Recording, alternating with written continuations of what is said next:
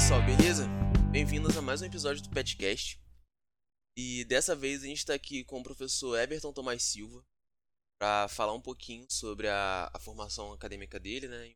Sobre a, a área que ele escolheu seguir. E espero que vocês gostem, porque é uma área que sempre me interessou bastante, desde que ele me falou dela. E envolve algumas coisas que eu curto bastante. Vamos lá. Pode, pode se apresentar, professor?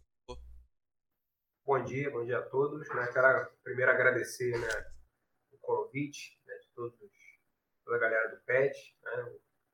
É, o Matheus falou comigo, né, apresentou a proposta. Da primeira vez deu problema, né, questão da, da energia, né? É, faltou luz aqui em casa, ou internet, não lembro. Mas hoje a gente vai é, trazer um pouco sobre essa área. Né? Meu nome é Everton Tomás da Silva, eu sou formado em Química, fiz licenciatura em Química e bacharelado pela Unigran Rio. É, tenho mestrado pela UFRJ e doutorado pela UFRJ na área de modelagem molecular ou química computacional. Né? E, atualmente, né, é, trabalho no campus é, do IFRJ de Caxias, dando aula de Química Geral e Química Inorgânica, os cursos técnicos e, e de graduação. É, o currículo do cara é grande, gente para começar, é, só para começar a entrevista, você pode explicar um pouquinho o que, que é a, essa área da química computacional para quem não tem muita noção, sabe? Uhum. Porque, tipo, eu mesmo, eu acho que essa área é mais, é, não sei dizer, mexe com programas de computador envolvendo química. Sim, sim. O que acontece? É, lá pelas décadas de, após o surgimento lá da teoria, teoria do orbital molecular, 1924, por ali, por ali a equação de Schrödinger.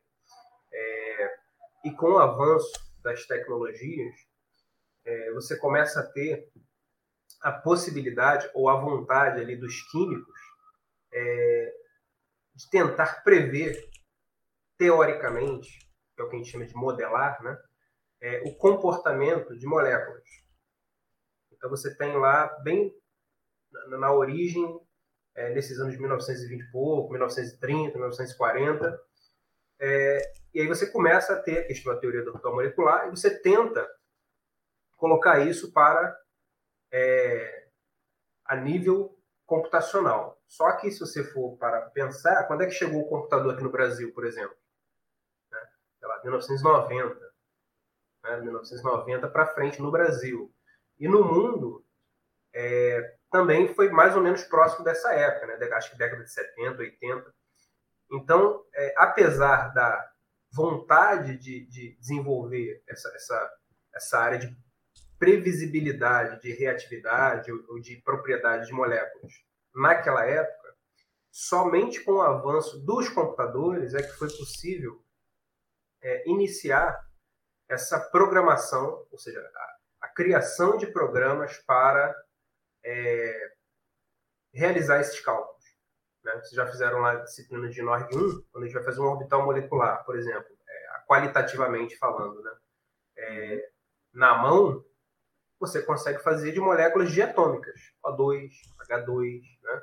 É, e, por exemplo, de molécula, molécula da água, você já tem já só o fato de ter três átomos já dificulta bastante fazendo na mão. Agora você imagina, por exemplo, calcular um composto de coordenação, um complexo. São N átomos ali, tem metal. Então, é, isso tudo exige, é, na prática, o quê? Computadores potentes. Então, é a partir de 1900, é, dos anos 90, né, que a gente vai ter ali com a questão do computador, a gente vai, começa a ter a possibilidade de é, trabalhar com a química computacional na resolução de problemas reais. Então, o que a química computacional ela faz?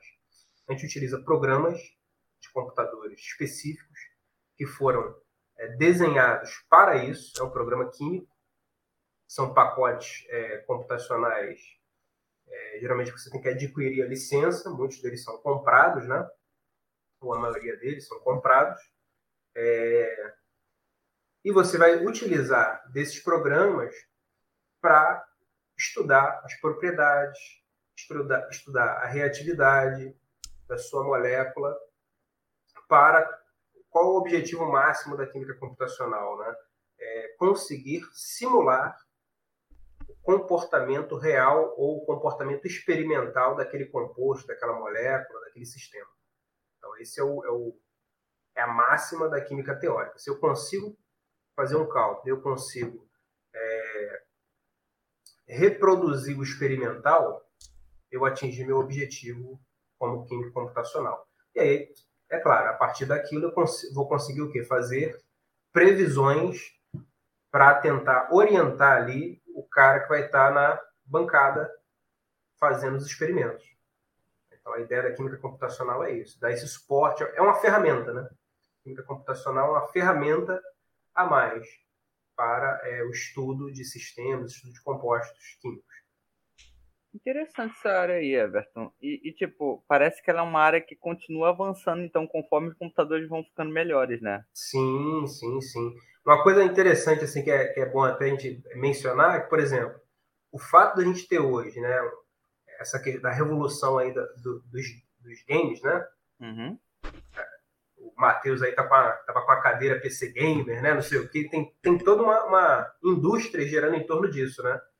Uhum. É, e aí isso leva o quê? O avanço, por exemplo, de, das placas, placas de vídeo, avanço dos processadores, é, é, de, to, de, toda a parte de hardware, né, de computador e é, é, concomitantemente o que acaba ajudando a gente da química computacional. Porque o nosso computador que a gente utiliza, por exemplo, eu trabalho lá com química computacional lá na UFRJ com o professor Sérgio de Paula, né, que é o meu orientador, mestrado e doutorado, professor titular lá na, na UFRJ.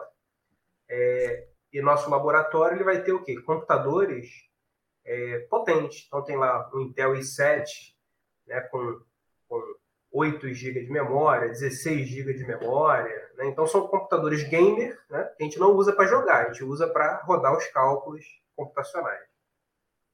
Essa acessibilidade maior, então, que a gente tem aos computadores, facilitou a química computacional também, né? A, o acesso a esses sim, materiais. Sim, sim, sim, sim, justamente, porque aí você facilita o acesso. Por quê? Geralmente essas peças, processador, é, toda essa parte placa-mãe, né? Toda essa parte geralmente é importada, né? Então é, varia com, com o dólar, por exemplo, né?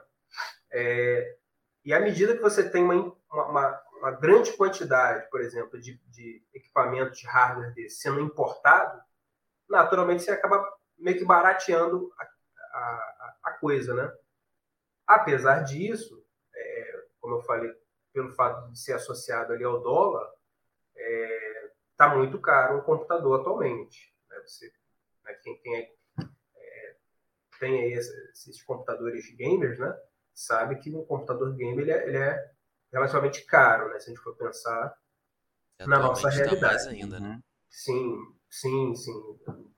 dólar aí cinco reais, né? Então está lá nas alturas o preço de, desse tipo de equipamento. Mas é, eu posso dizer que está melhor do que seria se não tivesse essa, toda essa, essa indústria de jogo. Ô Everton, e é, como é que você teve contato com a química computacional? Porque, assim, é algo que parece... Não parece ser muito comum, né? No que a gente vê... Sei lá, para mim, uhum. eu não consigo ver uma coisa que as pessoas é, pensam como uma pós ou como um mestrado, como um doutorado. Não sei se é uhum. algo que está muito na cabeça, no ideal das pessoas para fazer isso. É, foi durante a sua graduação, é, as suas graduações, que você teve contato e aí você pensou em seguir. Como é que você teve contato com a química computacional? Bom, na verdade, assim, a, a, a química computacional, a minha entrada nessa área, ela foi é, meio que por acaso, né? Mas eu falo que é meio que, que é, é, é, é indicação divina praticamente, né? Porque quando eu entrei, né, eu vim de uma faculdade particular, que é a Unigran Rio, fiz licenciatura e bacharelado. Eu já estava dando aula no estado e aí entrei para o mestrado, né? É, no mestrado na UFRJ. E aí eu vim de uma instituição particular, né, Unigran Rio e tal, e estou indo para o UFRJ. Eu não conhecia ninguém lá. Então, na hora de procurar uma área, uma linha de pesquisa que você geralmente quando entra na pós, né, você tem que ver uma linha de pesquisa que, que te agrade, né? É, e aí eu, eu desde a graduação, eu gostei muito da área de bioinorgânica, né, que é química bioinorgânica. E aí, a princípio, eu fui conversar com uma, uma, uma professora de lá, né, dessa área, para trabalhar com ela na bancada, no, no, laboratório, né, fazendo a síntese de complexos, síntese de compostos de coordenação. No entanto, ela é, não tinha disponibilidade, né, é, porque tem a questão de, do número de orientandos, né, tem toda essa questão, e aí ela me, me indicou professor Sérgio, né, trabalhava com modelagem molecular, química computacional. A gente é do Laboratório de Química Inorgânica Computacional. Então, ele é da, do Departamento de Química Inorgânica, né? E ele já vinha trabalhando já com química computacional já é, bastante tempo. Tem um laboratório, né? Para isso. E aí eu é, acabei entrando aí nessa área que é a química computacional. E é, entrei e gostei muito assim da, da dessa área, né? É, os sistemas que a gente utiliza, que a gente estuda lá na química computacional, lá no nosso laboratório, é basicamente bioinorgânica. Então, eu continuo na minha área de bioinorgânica, mas não sintetizando no laboratório, mas é, estudando é, computacionalmente os sistemas. eu fiz o mestrado e, posteriormente, fiz o doutorado nessa mesma área com o professor Sérgio, né? que é um excelente, excelente professor, né? É, lá da, da, UFRJ. E aí eu gostei, é, nesse tempo né, que eu, eu trabalhei no mestrado, doutorado, gostei muito dessa área de química computacional. Né? E hoje, né, é, apesar de, da, da, Vitória né, falar assim que é uma área que geralmente a gente não, não pensa em trabalhar, mas hoje, com a, com a pandemia, né, é, a química computacional esteve assim em destaque em vários momentos. Né? Porque quando a gente fala de, por exemplo, naquele primeiro momento em que você tem é, a, a, reclassificação de, de fármacos, né? de fármacos já existentes para, por exemplo, o tratamento do coronavírus, o tratamento da Covid, é, o primeiro passo, imagina, você tem um banco de dados de milhares de substâncias, milhares de, de fármacos já comerciais qual deles deve é, atuar e tratar a Covid? Qual que a gente acha que, de, que deve fazer, deve ter uma resposta farmacológica positiva? Caramba, se eu for pegar cada um deles e testar um por um no laboratório, imagina o tempo que isso levaria. Então, o que, que a química computacional fez nesse momento da pandemia? É, foram feitos estudos que a gente chama de docking. O que é o docking? Você pega o sítio ativo do, do coronavírus, né, ou parte lá do coronavírus, parte importante, a estrutura química né, desse, desse vírus, e pega esses fármacos que você acha que pode ter algum tipo de, de ação é, positiva, né, de combate à doença, e você vai simular é, como esse fármaco se ligaria ao coronavírus a estrutura química do coronavírus. E aí você faz isso, né, fazendo esse chamado docking, você consegue rodar ali essas milhares de moléculas, é claro, em computadores superpotentes, né, que a gente tem no, Brasil, alguns centros de computação é, são os supercomputadores, né? É, e com esse, esse, essa primeira filtragem, você consegue ali selecionar os melhores candidatos para você investigar no laboratório. Então, de milhares de compostos, quando saiu lá da, do, do, do, computador os resultados, né, os cálculos, desses milhares, a gente filtrou, por exemplo, para centenas. Poxa, centenas já é algo bem mais é, realizável, bem mais factível no laboratório do que milhares, né? Então, a química computacional, né, através do DOC, é, estudos de dinâmica, dinâmica molecular também, que, faz o, o, estudo ali da enzima, da, da proteína, né, que é a proteína spike que tem lá no Covid, é, foram muito producentes nessa época da pandemia. Você tem muitos trabalhos aí que envolvem química computacional para combater a Covid.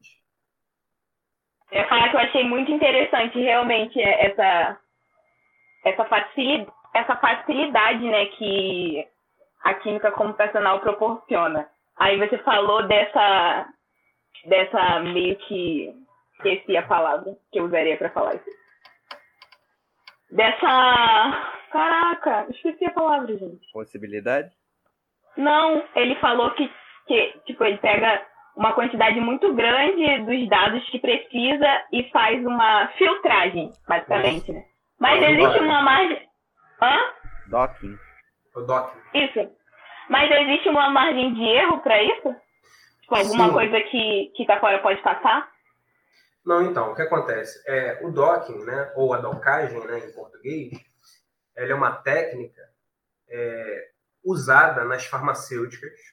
As grandes farmacêuticas elas fazem é, uso desses programas, né, é, justamente para fazer essa seleção dos potenciais fármacos para determinada doença. Né?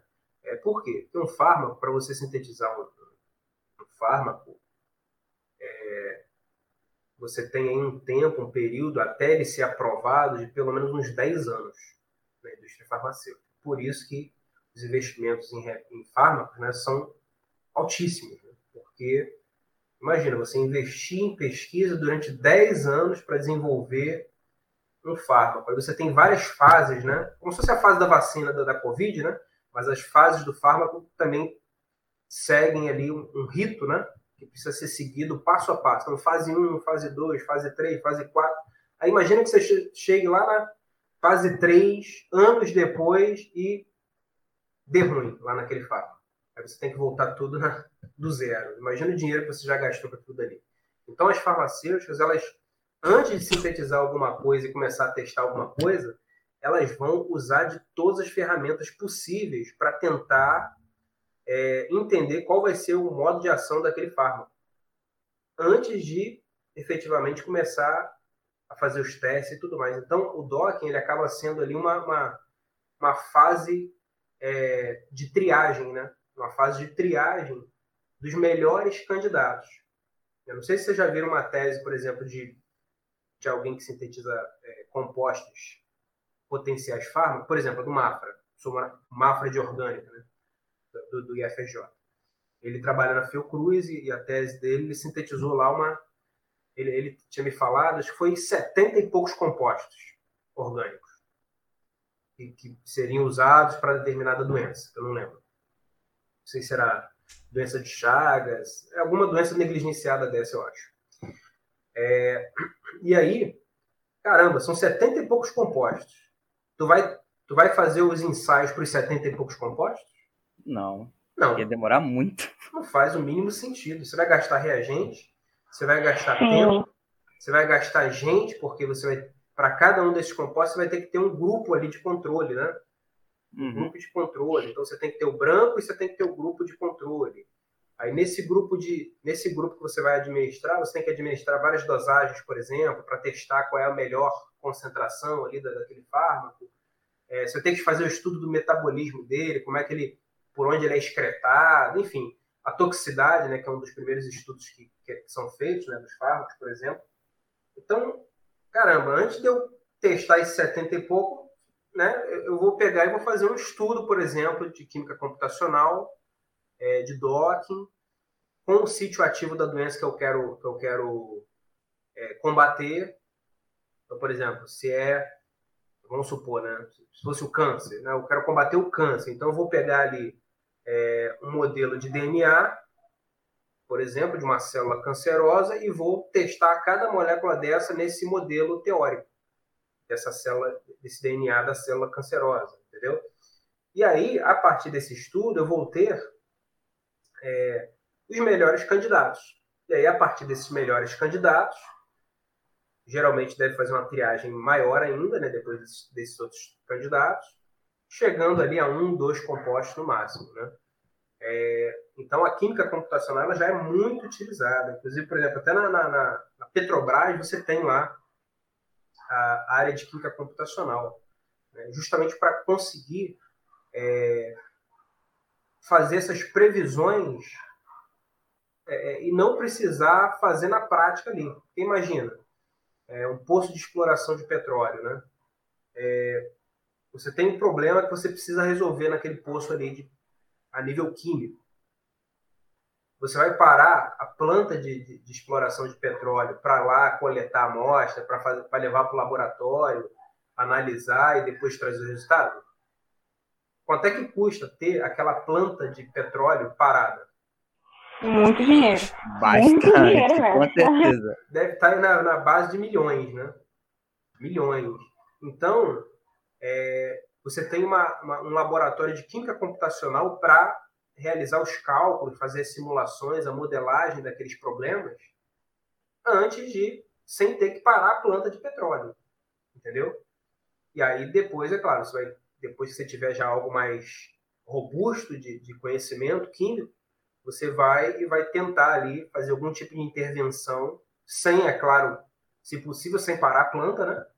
Você vai fazer algum tipo de intervenção é, para tentar melhorar ali aquele problema. E é claro, por exemplo, o cara faz, né, o pesquisador lá vai fazer a nível computacional, depois ele faz a nível de laboratório, né, ele vai lá, faz nos tubos de ensaio, no Becker, né, que, é, que é o que a gente faz no, né, lá no IF e tal. Depois ele vai para uma planta piloto, né, para uma escala um pouco maior, antes de ir para a vida real, né? Porque a escala da, da vida real ela é muito maior do que do que o laboratório ali, né? Do que o tubo de ensaio, do que o Becker, né? Uhum. E aí entra também o trabalho de engenharia, né? Engenharia engenharia química é importante nessa, nessa, é, nesse aumento de escala, né? Caramba, muito interessante. É, Agora, bem maneiro. Desculpa, Matheus. É porque eu nunca, é, tipo, eu nunca tinha pensado, sabe, né, nessa possibilidade. A química computacional, então, ela tá ali presente nas nas grandes pesquisas, né, digamos assim, para facilitar sim, o trabalho. Sim. Ó, quer ver? Eu vou. Pode ir falando aí, eu vou abrir um negocinho aqui de um curso que a gente deu, um mini curso na, na Semacite, na Semacite hum. retrasada. Eu tenho aqui um dado aqui de, de do programa que a Petrobras usa. Vou falar para vocês o, o, preço do programa. É, eu, eu, só queria fazer uma pergunta. Ô, Everson, como é que é o, o, mercado de trabalho, então? Ele é bem competitivo tem, ou é bastante amplo para todo mundo? Então, cara, o mercado de trabalho, né, é, para um químico computacional, é, eu não vejo assim muita, muita oportunidade não para o mercado de trabalho é, geral, tá? Hum. Geral que eu digo assim na, na, na iniciativa privada. Geralmente, a galera que, que, que trabalha com computacional, né, com a área teórica, ela vai estar nas universidades. Vai estar nas universidades. Fora, é, logicamente, essas grandes empresas, como Petrobras, as grandes farmacêuticas, né? porque também tem aquilo, né? É, de repente, uma grande farmacêutica dessa aí, ele vai ter um programa, um laboratório, por exemplo, lá fora. Entendeu? Então, esse laboratório ele consegue ali é, suprir a demanda dessa farmacêutica no mundo. Caramba! Aí, tipo, tu, né, não vai ter muita gente para trabalhar é, com, vagas disponíveis. Ó, dê uma olhada aqui. Tem um programa que a Petrobras ela usa, que é chamado de VASP, o nome do programa. É um programa usado para química do estado sólido. Né? É, o que acontece? Uma coisa é eu simular a molécula em fase gasosa, outra coisa é eu simular o cristal. Por exemplo, no polímero, é, no mineral, né? aquelas, aquelas estruturas cristalinas que a gente via lá na Enorg 1, lembra? Uhum. Então, para simular aquilo dali, aquele tipo de interação que tem ali no cristal, você tem que usar esse, esse programa que ele usa um método para isso, que é chamado de VASP. Ele é usado principalmente na área de materiais. A licença da versão comercial desse programa está em 60 mil dólares por ano. Meu Deus! Nossa! Então você tem aí o dólar a 5 e alguma coisa, 330 mil reais, 300, 300 e poucos mil reais por ano que a Petrobras gasta para ter a licença desse programa e poder realizar os cálculos de modelagem para ele. Então, então, vamos lá, só gente Então será que a química computacional é importante? será? Para se dispor a gastar tanto dinheiro só no software, Uhum. Sem contar os computadores, os profissionais sim, e tal. Sim, sim. Então acho que é, é, é, meio óbvio que poupa muito mais dinheiro do que isso, né? Sim, sim, sim. Ou seja, o gasto que eles têm ali, poxa, é, é, é, é muito inferior ao gasto que eles teriam se tivessem que estudar esse, esse, esse, esses problemas na prática ali, parando, a, como eu falei, parando a planta de, de exploração de petróleo, entendeu? É, então, o benefício da, da modelagem, da, da, química computacional aplicada ali, ela paga esses 300 e poucos mil por ano. É, Para a gente é totalmente é, fora de, da realidade, né? Com certeza. Olha, eu fiz um orçamento do programa que a gente utiliza lá no, no na UFRJ para tentar levar um projeto lá para o IFRJ, para o IFRJ, né?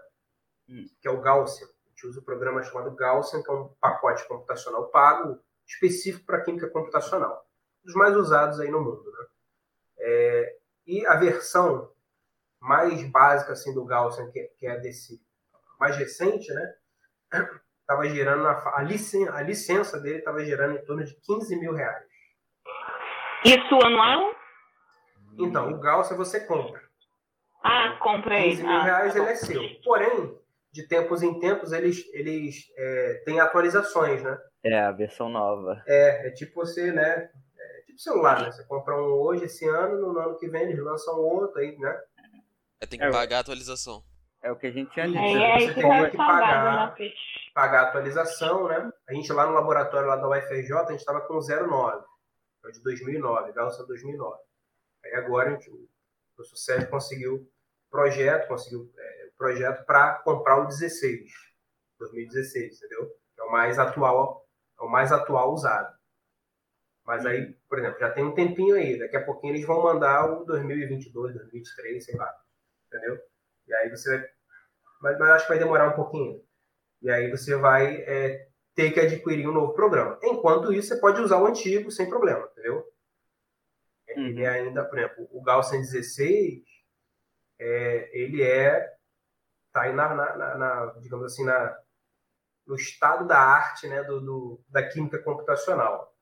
Ele é, digamos assim, o mais atual usado aí, você, você vê os artigos, né? É, tem artigos atuais aí que, que usam o 09 ainda, entendeu? Então, o 16 ele é o top do top no momento. Né? Então, você tem vários anos ainda para usar o 16. É, até uma dúvida que eu tinha agora, Everton que como uhum. a, gente tinha, é, a gente tinha falado que essa química ela evolui com o processo da tecnologia, existe alguma coisa que ela não consegue fazer hoje? Que o computador de hoje não consegue fazer? Então, a, a, a química computacional, né, qual, qual, é o limitante da química computacional? A parte do hardware, né, o, a, no caso é, é a velocidade de cálculo. Então, por exemplo, quando eu vou fazer um cálculo de um complexo, um composto de coordenação aí com 100 átomos, dependendo do metal, dependendo do, da quantidade de, de elétrons do meu sistema, eu posso ter um cálculo, por exemplo, que leve aí uma semana, por exemplo, para terminar. Então, esse é o tempo de escala que a gente, por exemplo, eu utilizo no meu trabalho. Então, uma semana. Já teve um cálculo que eu, que eu fiz no mestrado que durou 14 dias. Era um complexo binuclear. É, isso para um complexo, uma molécula, um complexo de 100 átomos. Se eu vou tentar estudar, por exemplo, uma proteína, a proteína a gente está falando o quê? De milhares de átomos. Então, esse tempo de, de cálculo, ele aumenta, se eu for usar o mesmo computador, ele aumenta, assim, para algo praticamente impossível de, de ser feito em um computador comum. Então, por isso que a gente tem é, os chamados supercomputadores. No Brasil, a gente tem algum, acho que são cinco regiões, cinco, cinco áreas que têm é, essa questão dos supercomputadores. Né? É, e, basicamente, o que a gente usa aqui bastante, aqui no, que o colega lá do laboratório usou, é o chamado Senapad, que é em São Paulo, é, que é um supercomputador que você precisa é, submeter um projeto para colocar o seu cálculo para rodar nele. Então você tem que justificar o que, você está colocando teu cálculo ali e está gastando o que a gente chama de tempo de máquina, né? Então eles te dão, ó, é, fulano, você tem esse cálculo aqui, você, teu projeto for aprovado, você tem aí tanto tempo para poder rodar teus cálculos. Então você, você meio que aluga, né, entre aspas, o tempo desse computador. Como é, é do Brasil, o governo brasileiro, né, está é, ligado à ciência e tecnologia, você não paga, né? Mas você tem que submeter o teu projeto para é, mostrar que ele é relevante, que você vai é, que vale a pena é, eles colocarem teu cálculo para rodar, né? Você tem que justificar isso. Aqui no, no, Rio de Janeiro tem o Santos Dumont, lá em Petrópolis. Né? Inclusive, não sei nem. Deve, deve ter ficado, mesmo com essa, com essa, tragédia que teve, né? deve ter ficado, pela uma, acho que uma área alta. Mas tem um vídeo até na internet, vocês podem pesquisar, falando sobre o, o supercomputador que é o Santos Dumont, que tem aqui no Rio, que é, que é de Petrópolis. Né? É, meu colega ele usou lá o de São Paulo, porque lá é que tem o programa que ele utiliza, que é, que é da área de química. Porque assim, a gente está falando de química computacional, né?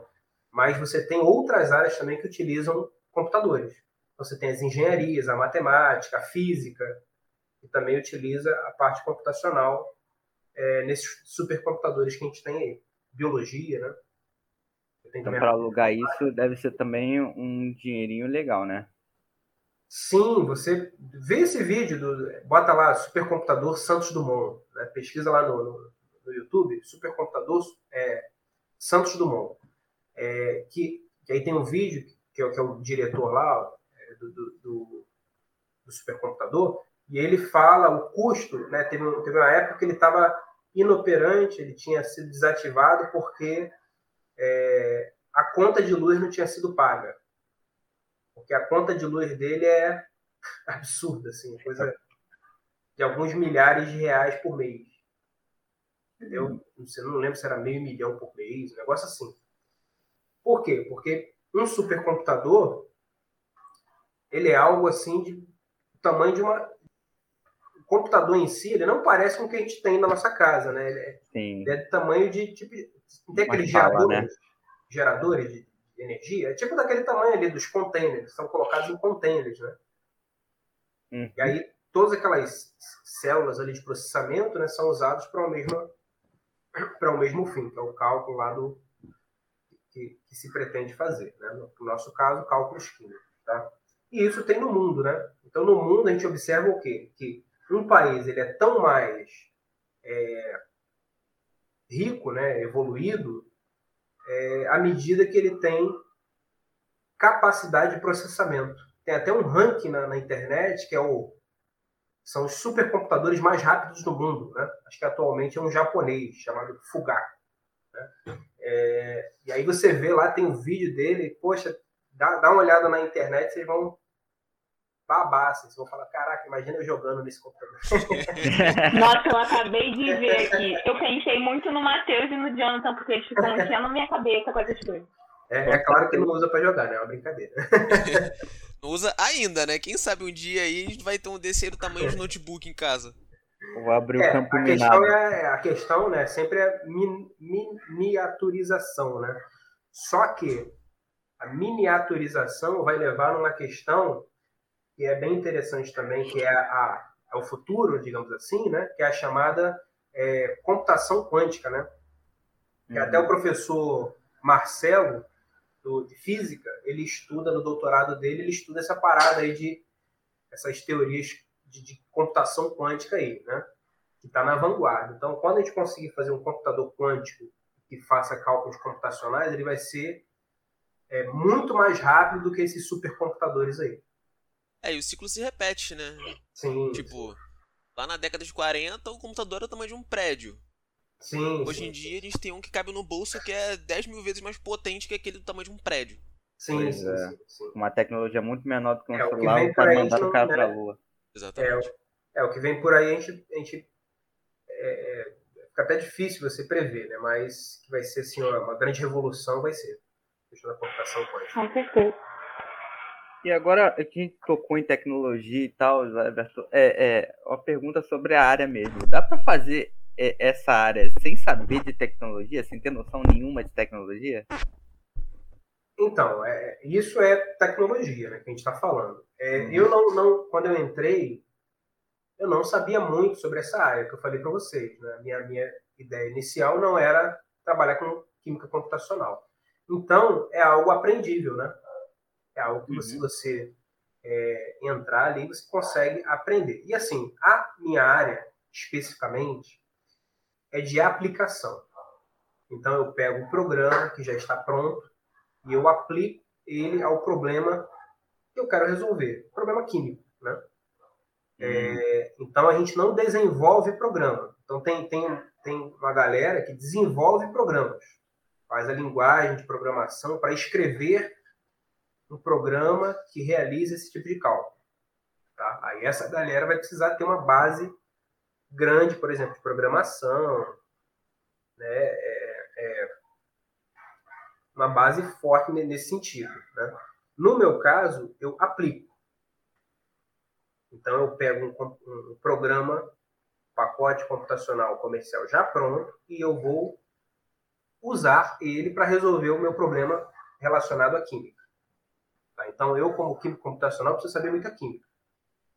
É, é, tipo a química normal, então, a área de pesquisa uhum. e a área que. É, entendi. Sim, sim. É tipo ciência aplicada e de desenvolvimento, né? Uhum. De desenvolvimento. E aí tem muita gente que chama, né? Ah, não, você é químico teórico, né? Só que aí, se a gente for pensar, fazer um paralelo com a física, né? O que é um físico teórico? É um físico. Físico teórico é o Stephen Hawking, por exemplo. Uhum. Né? Qual era o instrumento de trabalho do Stephen Hawking? O cérebro dele. O cérebro dele, né? É. Nem a caneta ali, ele, né? ele podia ali acabar movimentando, mas era o cérebro dele que passava ali para o papel as ideias dele, então as teorias em si. Então, o químico teórico, teoricamente, seria isso também, né? O químico teórico faz química com o papel e a caneta, né? Essa é. é. a ideia, né? Mas, é, assim, comumente também a gente chama de químico teórico camarada que trabalha com química computacional também. Né? É porque acho que passou um pouquinho do a gente conseguir fazer isso com papel e caneta, né? Ah, com é. certeza, quando a gente envolve o supercomputador, né? Pois é. É, mas você tem, por exemplo, o desenvolvimento de, de, de quando fala assim, papel e caneta, é no sentido de desenvolvimento de, de, de, de leis, por exemplo, de equações, entendeu? Sim, sim, entendi. Sim. Everton, eu lembro desse mini curso da Cimacity, que essa parte, se não me engano, foi o teu colega, acho que Thales o nome dele, não lembro agora. É. eu lembro que vocês mostraram dois programas. Um deles tinha uma interface de usuário relativamente simples. Assim, não era simples de se olhar, tipo, não uhum. era intuitivo. Uhum. Mas comparado ao segundo que vocês mostraram, Sim. que você tinha que rodar no Linux Isso aí. e os comandos você tinha que codar, né? Botar... Uhum. Sim, sim. Então, esse, esse da interface legal é o Gaussian. Então você paga 15 mil na licença para você ter essa interface legal. para você não precisar saber programação, né? É. É e para você não ter toda a, a, a, dificuldade que você tem no outro. No outro é o, eu não lembro se é o Gromax ou é o Gromos. Tem um dos dois que é de grátis, né? É o que o Thales usa. E aí, por ele ser de grátis, né? você tem todo aquele problema é, de utilizar a linguagem de programação. Você é, utiliza uma matela como se fosse do MS-DOS, né? E aí o Thales mostrou lá no, no mini curso, né, que você tem que ir passo a passo. É, esse programa, o Gromax, né, ele é utilizado para a área chamada de dinâmica molecular. O que é dinâmica molecular? É quando eu tenho sistemas, por exemplo, do COVID, sistemas gigantes de proteínas, né, de metaloenzimas, por exemplo. Então, por exemplo, o Thales, o trabalho dele, ele estuda uma metaloproteína, é, chamada APSR, se não me engano, que ela é uma bactéria, tá, essa, essa, essa metaloenzima está contendo uma bactéria que é redutora de sulfato em poços de petróleo. E isso é um problema no, no poço de petróleo. Então, o Thales ele estuda essa metaloenzima. Né? Ele vai até defender o doutorado em breve. É, Para estudar essa metaloenzima, não tem como eu usar o Gaussian. Aliás, dá até dá, porque o Gaussian também tem uma interface também para dinâmica molecular. Mas, em geral, esses, esses, esses sistemas mega grandes, você tem que utilizar um método é, compatível com ele. Então, na química computacional, a gente tem métodos que são ligados a resolver a equação de Schrödinger, que são os métodos que a gente chama de métodos quânticos, e tem é, os métodos baseados em mecânica molecular, que é a dinâmica, dinâmica molecular, é o docking. Então, são, são métodos distintos. Então, por exemplo, eu tenho um composto de coordenação para me estudar. Tem 100 átomos. Eu posso usar o método quântico para ele. Que é um método que, se eu usar, eu vou levar aí sete dias para ter um cálculo no máximo, vamos supor. Né? O, uma proteína, por exemplo, se eu usar um método quântico, o cálculo não acaba nunca. Não vai não vai conseguir, você não vai conseguir calcular uma proteína usando um método quântico. Por quê? Por causa da nossa limitação. Nosso computador ele não, não é, digamos assim, veloz o bastante para conseguir fazer isso. É, Entendeu? Tempo plausível, nem né? supercomputador. Nossa, nem o... Ah, então não tem como. Quântico não. Quântico não. Aí o que, que acontece? Tem algumas aproximações. A gente pode, às vezes, fazer o quê? Vamos supor que eu tenho uma mega proteína lá. Só que a proteína, você tem lá um bocado de cadeia que não serve para nada. Aliás, serve, mas, né, mas tá lá né, de, de, de só para o ambiente em si.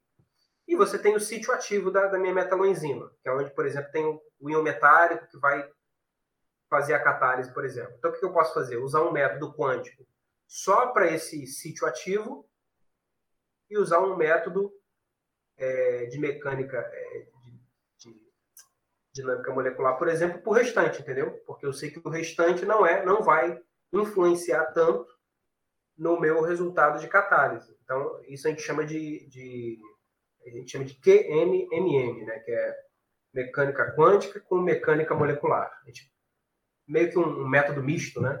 A gente pode também fazer. Mas, assim, na prática, se você tem um sistema muito grande, com milhares de átomos, você tem que utilizar a mecânica molecular. E essa mecânica molecular ela vai ter ali leis, né?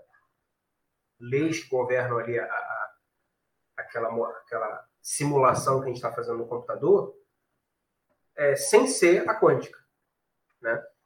Sim. Então você tem o método quântico, que é o método que calcula lá a equação de Schrödinger, função de onda orbital, e a gente tem a mecânica molecular, que vai utilizar basicamente a física ali de, de Newton, né? física corpuscular, né? Ele considera ali os átomos como se fossem bolinhas, né? E as ligações como se fossem molas.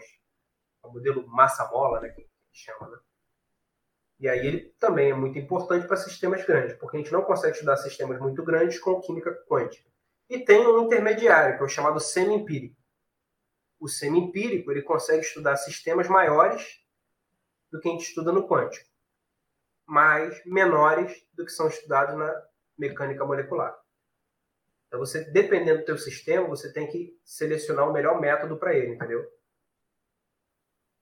É, um método diferente para situações diferentes, né? Sim, isso aí. Então, assim, é, a química computacional precisa ter noção de tecnologia. É claro que você vai estar, tá, né?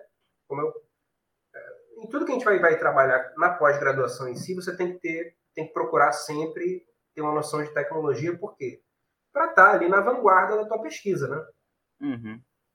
Para é saber ligar o monitor.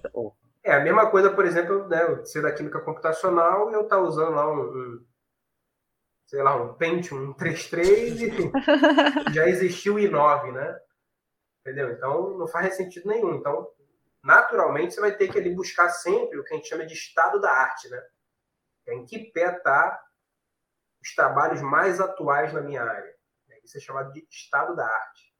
Então, a gente sempre tem que procurar, né, pesquisar qual é o estado da arte da química computacional para a minha área, né? Então, assim, pelo menos está ali perto, né? Uhum. É. Então, assim, antigamente, quando não tinha esses pacotes computacionais é, comerciais, você tinha ali uma, um trabalho muito grande de programação. Meu, meu orientador, por exemplo, ele fez, é, usando ali a mecânica molecular, dinâmica molecular na época dele, né? para compostos de coordenação, que hoje a gente usa métodos quânticos, mas na época dele não tinha capacidade para isso. Então eles faziam, é, acho que era um método semi-empírico, se eu não me engano. Então eles tinham que programar. Eles tinham, aliás, acho que era a dinâmica, a mecânica molecular que eles usavam.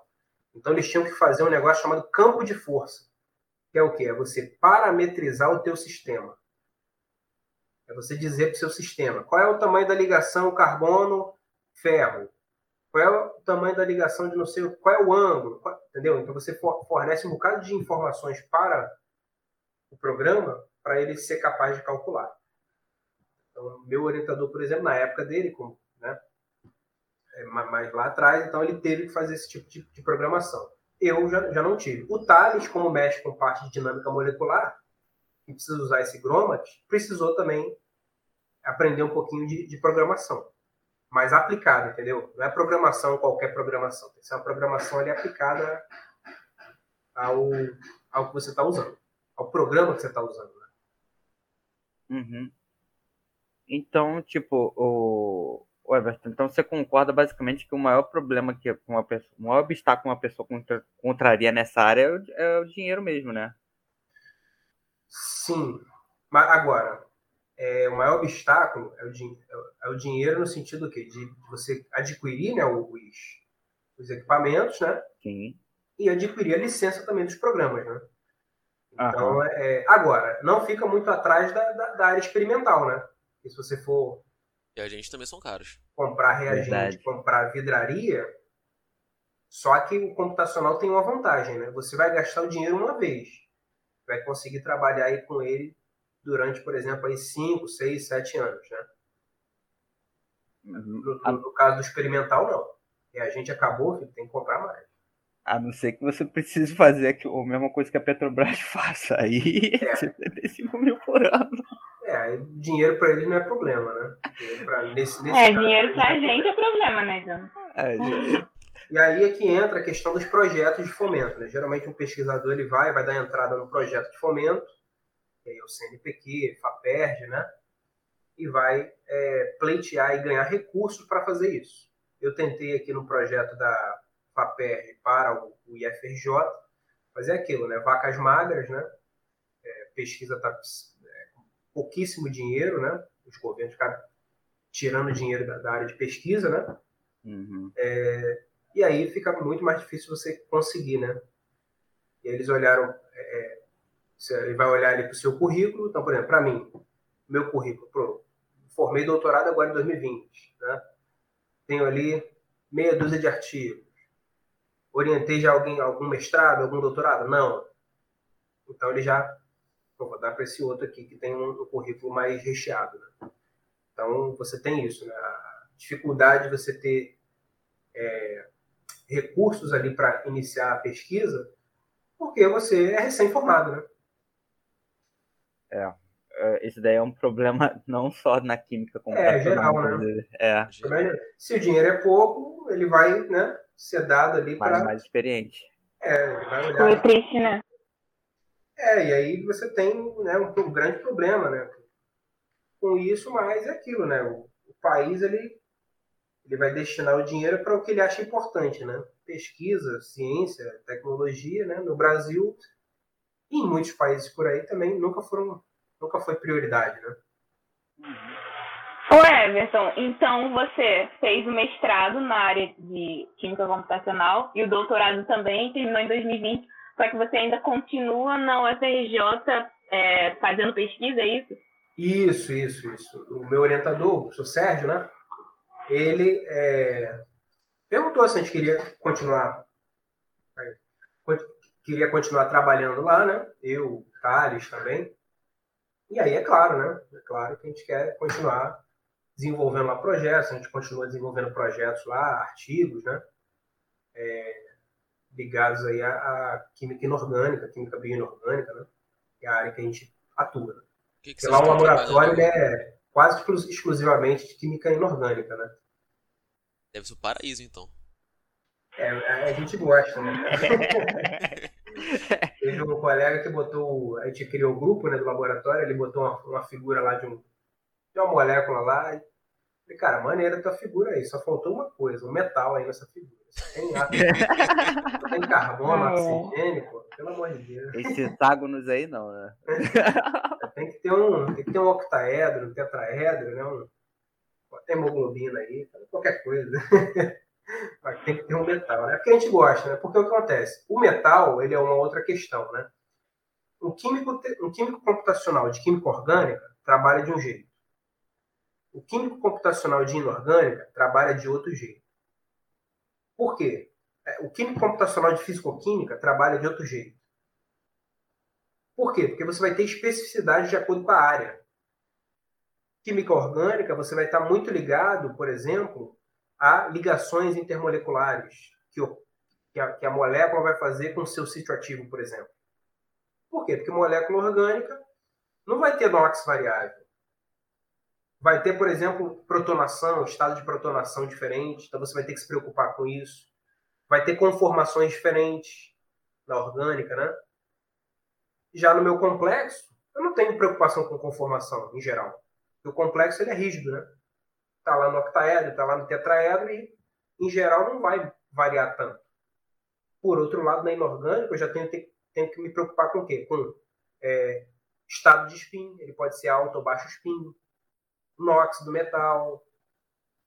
Né? É, quando eu falo em enzima, por exemplo, eu tenho que me preocupar com a possibilidade da variação do NOx, se vai ganhar um elétron, se vai perder um elétron, entendeu? Então, nesse caso, por exemplo, no nosso caso a inorgânica, as interações intermoleculares não são tão relevantes. São variáveis diferentes. Né? Isso aí. Então, o meu olhar é diferente do olhar do professor lá da orgânica que faz essa mesma coisa, que faz química computacional também. Que é diferente do professor da fisicoquímica, que está preocupado lá em calcular é, os dados termoquímicos, o ΔG, o ΔH, o, a entropia do sistema. Está preocupado em estudar coisa que nem existe ainda, entendeu? né? A química gosta disso também, né? Ah, vamos estudar um elemento que nem está na tabela ainda, né?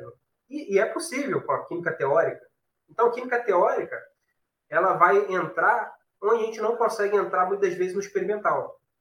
Então, por exemplo, orbital. Como é que você obtém orbital no laboratório? Não dá.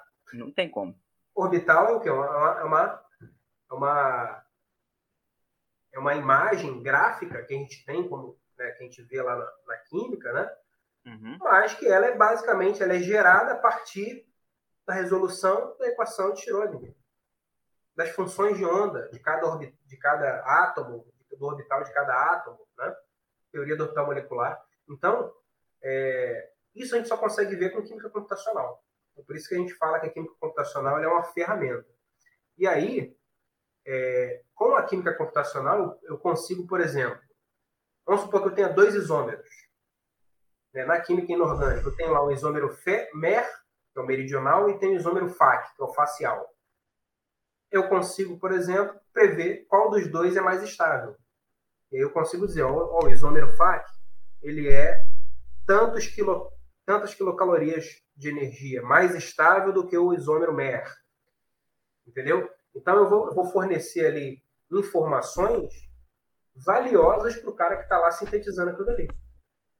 O cara sintetizou ali, não sabe se o isômero é MER ou FAC. O que a gente pode fazer, por exemplo? Eu calculo os dois no, no computador, o MER e o FAC, e eu posso, por exemplo, gerar o espectro de infravermelho. E aí eu comparo lá com o espectro que o cara tirou, por exemplo, no laboratório. Entendeu? Então eu uhum. consigo, pelo, pela química computacional, simular o espectro de infravermelho. Consigo calcular o espectro de UV-Vis, simular o espectro de, de ultravioleta visível e comparar com o experimental. Né? É, na orgânica, eles fazem muito RMN, calcular o RMN da espécie ali. Então, a química computacional ela vai é, servir ali como auxiliar do químico que está lá no laboratório, sintetizando os compostos na prática. Então, é, não, é, não é raro e é até desejável que, por exemplo, nós, no laboratório de química teórica, de química computacional, tenhamos parcerias com professores que estão lá no laboratório sintetizando as moléculas, os compostos. Por quê? Porque aí você tem um, um você consegue trabalhar nas, nas duas vertentes, experimental e computacional. Com o que, que vocês têm tra tra trabalhado recentemente lá?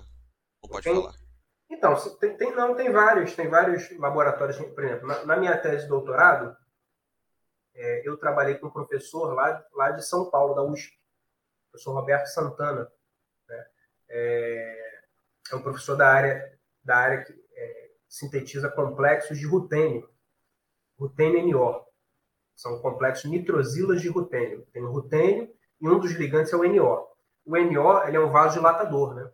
Então, esses complexos eles têm sido estudados para atuarem como fármacos, é, para, por exemplo, tratar hipertensão, câncer, doenças negligenciadas como leishmaniose, doença de Chagas e, outras coisas, né? Mas ele assim, é um professor muito, é, ele é assim, é referência na área dele, né? É, tanto é que ele foi professor é, convidado, professor convidado em Harvard, lá, lá na faculdade de, de, de, de medicina lá de, de Harvard, né? Só para vocês terem uma noção da pouca coisa, né? É, né? E no campus de Boston, né? O campus Campus Duque de Caxias de Harvard, não, que nem. é, tem uns caras aí que botam, não, estudei em Harvard, né? Tu vai ver o campus. Campus Harvard do Sul de Harvard. Pô, aí. Né? Harvard de Sarapuí. É, do, do, né, do Sarapuí, não é, né? Então, assim, mas assim, cara, muito gente boa, muito solícito, assim, tipo, a gente trabalhou junto, a aluna dele, a Renata, né? Então ela me forneceu os dados do complexo que ela tinha sintetizado, ele é lá da USP é, acho que de Ribeirão Preto, né? E tem outros professores, então, por exemplo, alguns professores são daqui, do Rio, né? A gente trabalha. É, e à medida, por exemplo, que esses professores vão entrando em contato, principalmente com o Sérgio, né? Que tem mais, assim, conhecimento, né? Com, com esses professores, é, já, já de, de, tempo, a gente vai, vai tentando ali é, resolver aqueles problemas que nos são trazidos, né? E tem a possibilidade também da gente publicar um artigo e fazer um trabalho, por exemplo, a partir da, da nossa pesquisa bibliográfica mesmo. Então, por exemplo, no meu, no meu doutorado, eu estava pesquisando esses complexos de rutênio com ligantes corantes. E aí, um dos corantes que a gente é, trabalhou é o laranja de acridina, ou alaranjado de acridina. Ele tem uma estrutura assim que é um, um, um anel tricíclico. Então, imagina três benzenos juntos um do outro, ligados assim, com nitrogênio. Esse é o basicamente a estrutura da acridina, mas que é parecida com a laranja de acridina. E aí tinha um artigo do laranja de acridina, é, desculpa, uma estrutura análoga do laranja de acridina é o azul de metileno. Vocês mexem no laboratório, né? Azul de metileno. Uhum. É um corante também. E aí, esse azul de metileno tem uma estrutura parecida com laranja de acridina. O laranja de acridina só não tem um enxofre. O azul de metileno tem. São três anéis ligados, com nitrogênio e um enxofre. Um, um, é, um azol, né? Tipo lá, azol. É, e aí, eu olhando no artigo, a gente viu que tinha um artigo que indicava que o azul de metileno ele tem um enxofre e um nitrogênio. E ele tinha formado um complexo com o mercúrio. E aí, nesse artigo, dizia que ele formava um complexo com o nitrogênio. Eu falei, caramba, teoria de Pearson, né? Macio, macio, duro, duro. Uhum. Mercúrio é macio, certo? Certo. Eu tenho nitrogênio e enxofre. Quem você esperaria que ligaria com, com o mercúrio? Enxofre. Macio, macio. E aí é legal que esse artigo publicado, ele mostrava a estrutura cristalina, ou seja, o cara fez experimentalmente e viu o cristal. E no cristal realmente estava o quê? O nitrogênio coordenado ao mercúrio. E aí o cara, no texto dele, é legal isso, né? Quando você lê o texto do artigo, ele fala assim, não, porque dureza e maciez, não sei o quê, bababá, e aí tá ligado no nitrogênio. Eu falei, pô, mas como é que tu vai explicar isso do, com dureza e maciez? Você tá seguindo justamente o contrário que a gente tá fazendo o né? oposto, é. É. E é legal que o artigo tá lá publicado, no Inorganic Chemistry, tá? aliás, no Inorganic Chemistry, né? Ou seja, os caras, né, para justificar alguma coisa ali, eles botam se passar, já era, né? Então, por isso que você tem que sempre ter esse olhar de crítica quando você vai ler um artigo, por exemplo. Ou um livro, ou qualquer outra coisa. E aí eu falei, pô, vou estudar isso aí, cara. vou pegar e vou pesquisar na literatura complexos formados com laranja de acridina, com o azul de metileno, e, e ver o que, que o cálculo me diz. Então, eu vou, o que, que eu vou fazer? Eu vou, vou fazer um cálculo com nitrogênio ligado, e depois eu vou fazer um cálculo com enxofre ligado, e vou ver o que acontece. Porque a gente desenha a molécula e manda o cálculo otimizar a estrutura, né? E vamos ver o que acontece. E aí, isso, né, essa, essa anomalia, digamos assim, que a gente observou, é, serviu, a gente publicou um artigo disso, né? A gente conseguiu publicar um artigo é, baseado que, nos dados da literatura que a gente pesquisou, né? E com, com os cálculos que a gente fez. Então, nesse, nesse artigo, esse artigo surgiu de uma observação que a gente fez na, na literatura. Falou, pô, dá, acho que dá para a gente calcular isso aqui, não, não tem cálculo, é, não tem outro artigo que, fe, que fez isso, então a gente pode tentar ver se a gente consegue explicar o porquê que isso acontece, né? E a gente observou, né, que, na verdade, esse complexo com mercúrio e o azul de metileno, na verdade, ele é como se fosse um sal, né? Então, o azul de metileno, ele não é bom para atuar como ligante. Ele não vai se coordenar ao íon metálico. Ele vai atuar como se fosse um contraíon, né? Porque ele tem carga positiva, o azul de metileno. Então, ficou o azul de metileno positivo e o mercúrio com três cloretos, acho que é dois, três cloretos, né? como sendo o ânion do, complexo. Né? Então ele forma, na verdade, um, como se fosse um sal, né? Em que o azul de metileno ele é um, um contraíno e não um ligante. É, é por isso que ele está naquela, naquela orientação lá do, do no, cristal, né? Na verdade, a distância do azul de metileno pro, do, do nitrogênio para o mercúrio era muito grande para ser considerado uma ligação coordenada entre o mercúrio e o nitrogênio, né? E a gente conseguiu é, discutir isso pela, pela química computacional. E conseguimos publicar um artigo, né? o Thales aí, eu, o Thales, né? o Sérgio, conseguimos publicar. Então, a química computacional ela te dá essa, essa possibilidade. Eu posso publicar um artigo simplesmente na observação da literatura. Ou eu posso fazer parcerias com grupos experimentais para que a química computacional seja algo a mais no trabalho da, daquele camarada ali ela sirva como ferramenta que ela foi designada. Isso, da mesma forma que você faz, por exemplo, uma, uma um espectro de infravermelho, você não, não, tira um espectro de infravermelho quando você uhum. sintetiza algum complexo? Então, a mesma coisa. É, naquele estudo daquele, daquele composto, eu vou fazer uma análise computacional. Vou fazer estudo computacional daquele negócio ali. Tem algumas áreas, por exemplo, que você não tem trabalhos mais publicados em que o cara sintetize, por exemplo, na área, por exemplo, de é, células solares sensibilizadas por corantes. A ideia é o quê? É fazer células fotovoltaicas usando corantes ou composto de coordenação ali naquela, naquela célula ali. O composto de coordenação vai, vai com o corante vai atuar como se fosse uma antena, né? como se fosse um captador de luz e vai gerar é, para substituir né, as células solares feitas de silício. Né? nessa área de células solares sensibilizadas por corantes, é muito difícil você achar um trabalho publicado que não tenha química computacional. Os caras, quando vai publicar um artigo, eles já fizeram o estudo computacional daquele, daquele, daquele complexo que ele está usando ali. Entendeu? Então, é muito difícil você ver áreas que não tem esse tipo de estudo. Mas à medida que eu vejo um artigo que não tem aquele estudo computacional, e tenha dados experimentais ali que eu consiga comprovar ali meu, meu, meus cálculos, né? Eu, eu, posso publicar um artigo, digamos assim, é, estritamente teórico, estritamente computacional e publicar. Então, o Everton, tipo, para quem está começando, juntando as duas coisas que você falou aí agora, no caso, é, quem está começando não tem muita chance e se juntar com outras pessoas. No caso, então, quem não consegue, de repente, consegue se juntar com alguém mais experiente num trabalho. Não dá para fazer isso também? Sim, sim, sim. Então, é, por isso é importante as parcerias, né? Hum. Na ciência, você tem que ter boas parcerias. Quando assim, eu falo boas parcerias, é o quê? É o cara lá que vai estar no laboratório, vai produzir realmente, a, ele vai sintetizar, né? ele tem uma estrutura que possibilita sintetizar o meu complexo e me fornecer esses dados porque eu preciso de dados para fazer meus cálculos. Sim. Né? Repara, o cálculo é uma ferramenta, mas eu a todo momento preciso justificar os meus resultados. Sim, sim. É a mesma coisa não que eu seria pegava... essa teoria.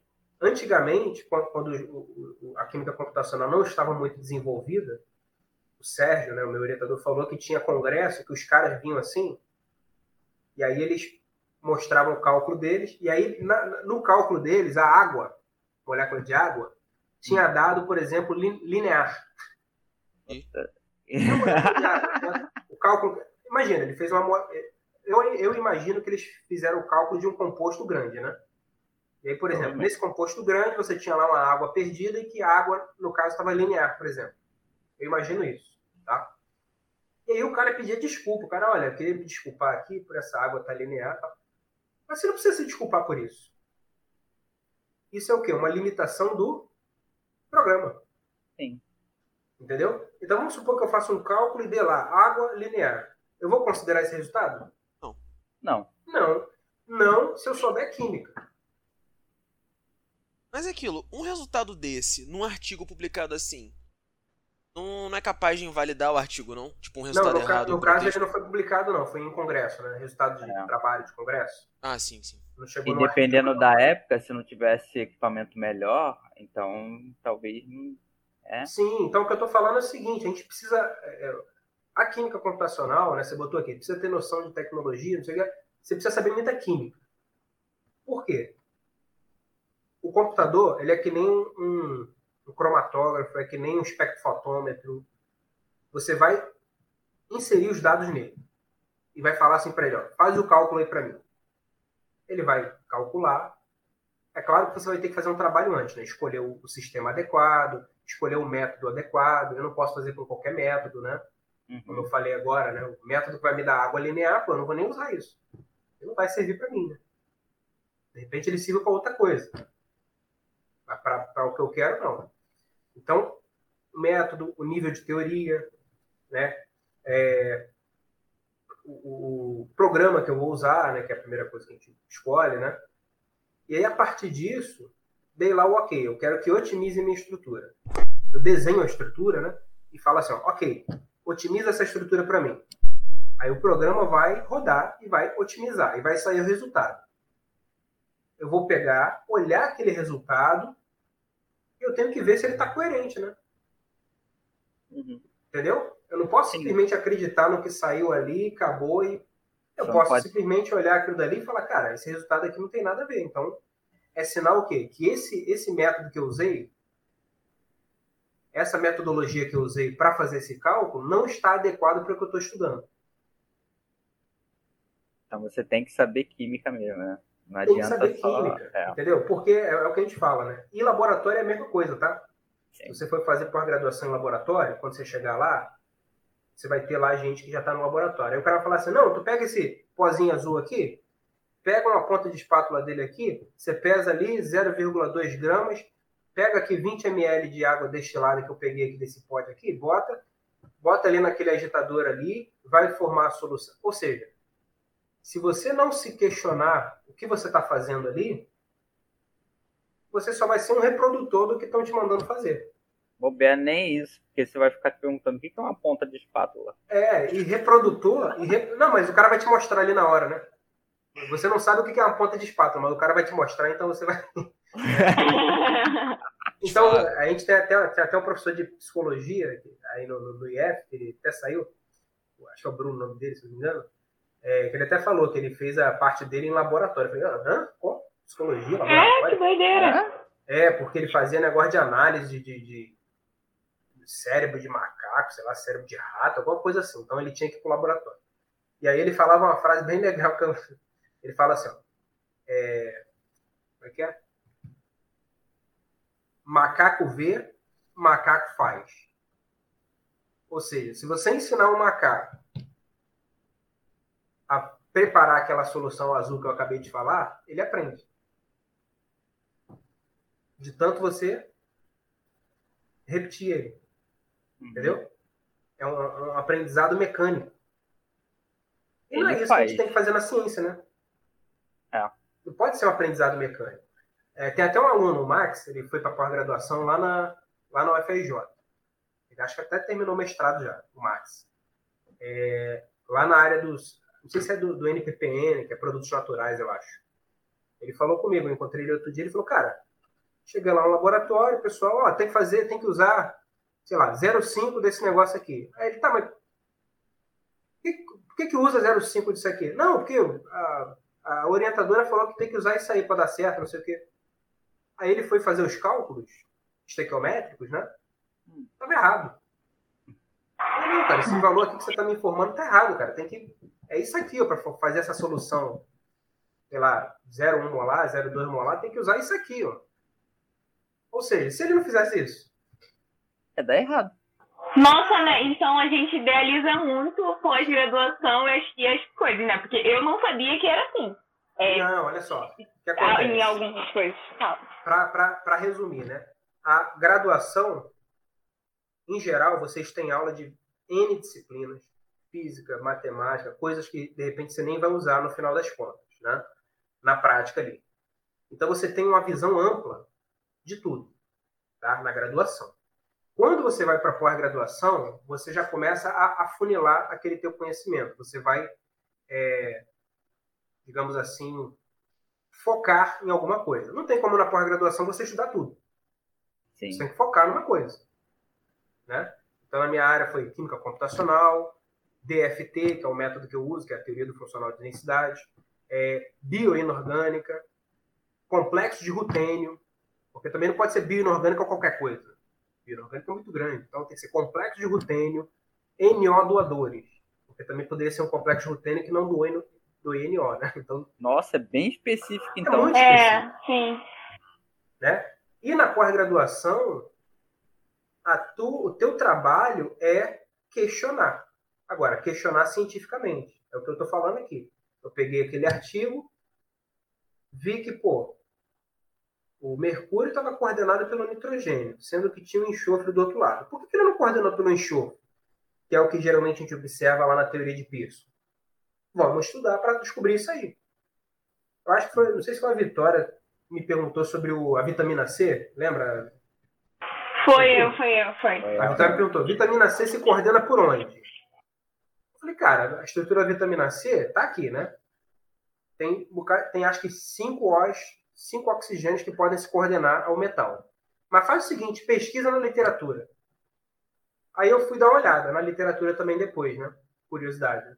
E aí eu vi que, por exemplo, tem um artigo que tem um ferro no meio e tem duas vitaminas C, uma de, de um lado e outra de outro, e as vitaminas C estão coordenando de modo bidentado. Ou seja, eu poderia, antes de, eu ter visto essa estrutura, ter proposto que a vitamina C ela se coordenaria em um ferro só, né? Sei lá, formaria um tetraedro com ferro ali, não sei. Hum. Mas eu, a, partir daquele artigo ali, eu vi que o ferro está coordenado por duas vitaminas C. Aí eu olho aquele artigo e vou, vou fazer a seguinte pergunta. Vou ler o artigo e vou ver se como é que o cara determinou aquilo ali. E aí eu vou fazer a seguinte pergunta. Tem o cristal disso aqui? Tem a estrutura cristalina reportada de fração de raio-x? Tem. Se tiver, ok. Porque a difração de raio-x ela vai te mostrar quem está ligado com quem. E de que forma está ligado. Né? Então não, não tem dúvida.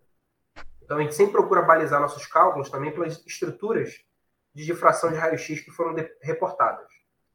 Agora, não tem estrutura de raio-x, então aquela estrutura que o cara botou ali é uma proposta. É uma proposta baseada nas análises que ele fez. As análises que ele fez estão corretas? Não sei, tem que ver. Entende? Uhum. E aí, e aí, uma coisa que eu. E aí eu vi nessa parte da vitamina C, tem um review, um artigo de revisão, que mostra a vitamina C coordenada.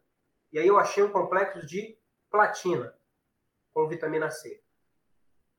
E aí o complexo de platina o cara sintetiza e aí realmente a platina ela se coordena são duas são duas vitaminas C coordenadas a platina de modo bidentado. Ok. Aliás, duas não, era uma só e o resto era cloro, parece. Dois cloros e uma, e uma vitamina C coordenada de modo bidentado.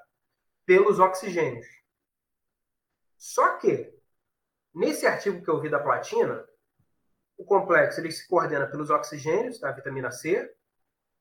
Só que depois de um tempo, um, um dos oxigênios sai e um carbono se coordena à platina. Eu falei, o quê? Carbono coordenar? Para você coordenar, você tem que ter um par de elétrons ligantes, né? Sim.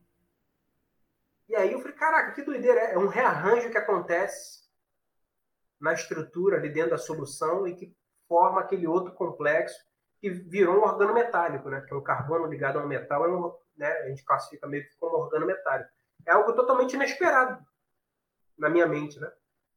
Eu falei, caraca, vou, vou ver isso aí, vou calcular isso aí também. né? E aí tem alguns cálculos já na literatura disso, e aí depois eu vou ver se eu é, vejo essa, essa questão. Então, repara, de uma pergunta da Vitória, que aparentemente era simples, pô, vitamina C vai se coordenar pelo oxigênio aí, tem, tem cinco oxigênios aí, moleza, né? Sim. Moleza, né? Só olhar aí.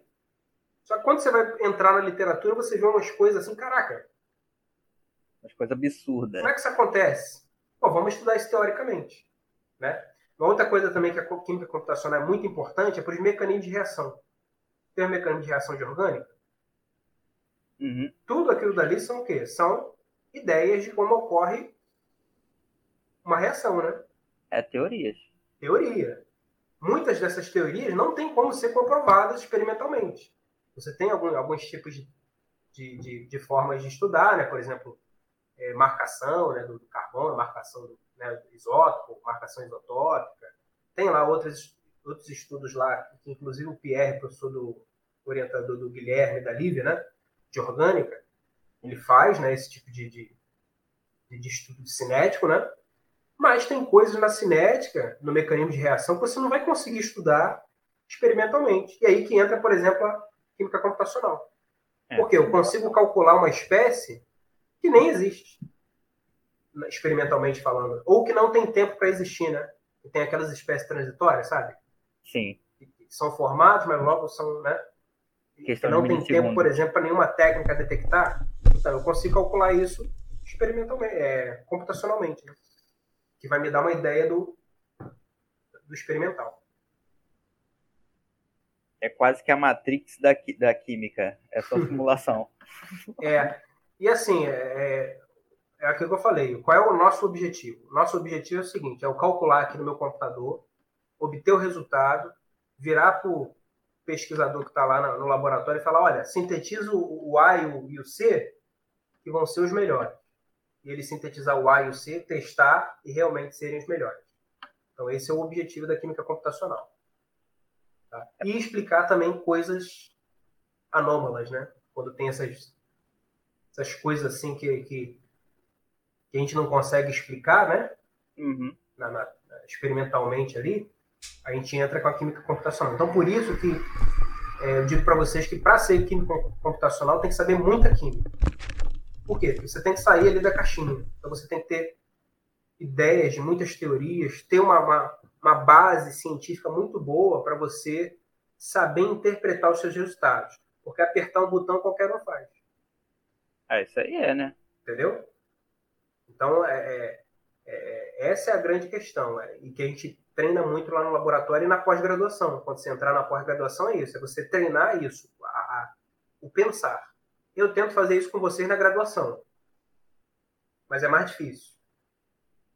É por isso que eu, às vezes fico perguntando: tem certeza que é essa a resposta? Né? Por que, que você botou isso aí? Né? Por que, que não poderia ser aquilo ali? Por quê? Porque pensar ciência é esse questionar. Agora, é questionar com embasamento, né? Não é questionar sem embasamento e dizer que a Terra é plana e acabou, né?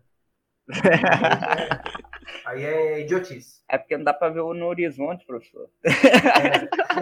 É, para essa galera, eu falo o seguinte: olha só, a, a, teoria vigente é de que a Terra é redonda. Se você quiser tirar essa teoria vigente, você faz o seguinte: você paga uma passagem para você e me comprova que ela é plana, que aí eu vou acreditar em você. Mas do contrário, é só você paga lá o a SpaceX, não tem lá o uhum. SpaceX, agora Virgin Galactic, né? Faz a vaquinha entre os terraplanistas, pega ali alguns milhões, né? Pensa paga um camarada lá, vai lá e vê com os próprios olhos. Pronto. Pensa na maior decepção que alguém pode ter na vida. Ué, não teve um cara desse aí que gastou milhões e milhões para provar que a Terra era plana e provou que ela era redonda? É.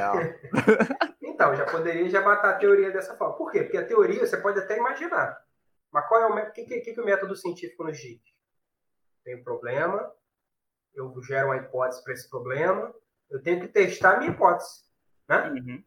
E só depois, a partir de eu testar a minha hipótese, eu vou ter uma outra conclusão aqui, que eu vou depois pegar outras hipóteses para testar se essa minha conclusão realmente é, é real, né? E aí sim eu chego ao conhecimento científico em si. Ou seja, uma coisa que é ensinada hoje pode não ser verdade. Mas para ela não ser verdade, você tem que me provar cientificamente. Olha. E não simplesmente falar que, né, que acredita que é e acabou. Acreditar é fé. Ciência você tem que comprovar, experimentalmente e, e cientificamente, né? Seguindo ali o, o rito, né?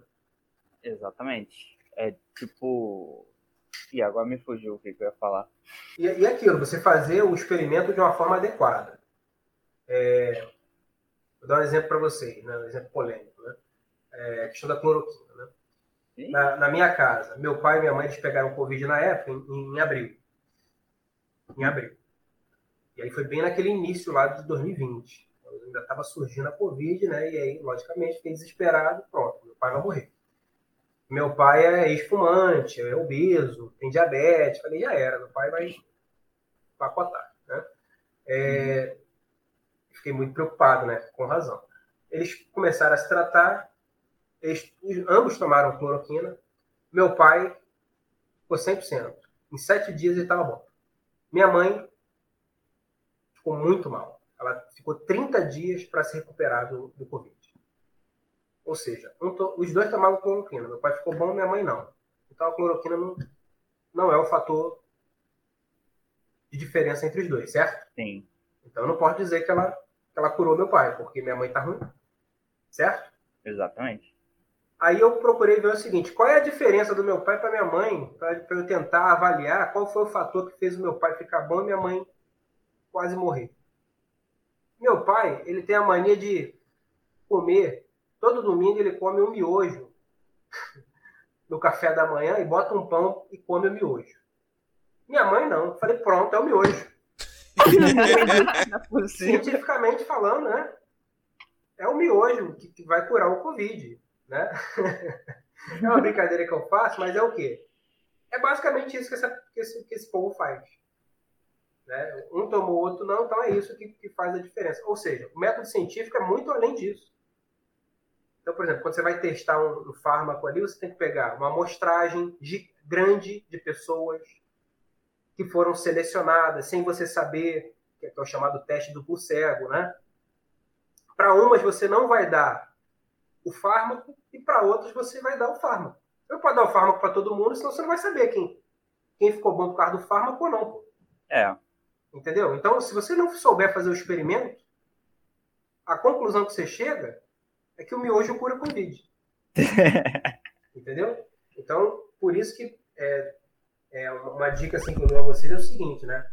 Sempre procurem pensar naquilo que vocês estão fazendo. Não façam simplesmente o que estão mandando vocês fazer. Tá? É. E, é, e questionem também. Né? Eu sou professor de química inorgânica, mas ninguém sabe tudo. Eu posso errar lá alguma coisa lá durante a minha aula e você pode pensar, não, acho que tá errado isso aí. E ok, vai estar tá errado mesmo. Entendeu? Então, essa ideia de que o professor sabe tudo e que não pode ser questionado, né, é, é, não é legal.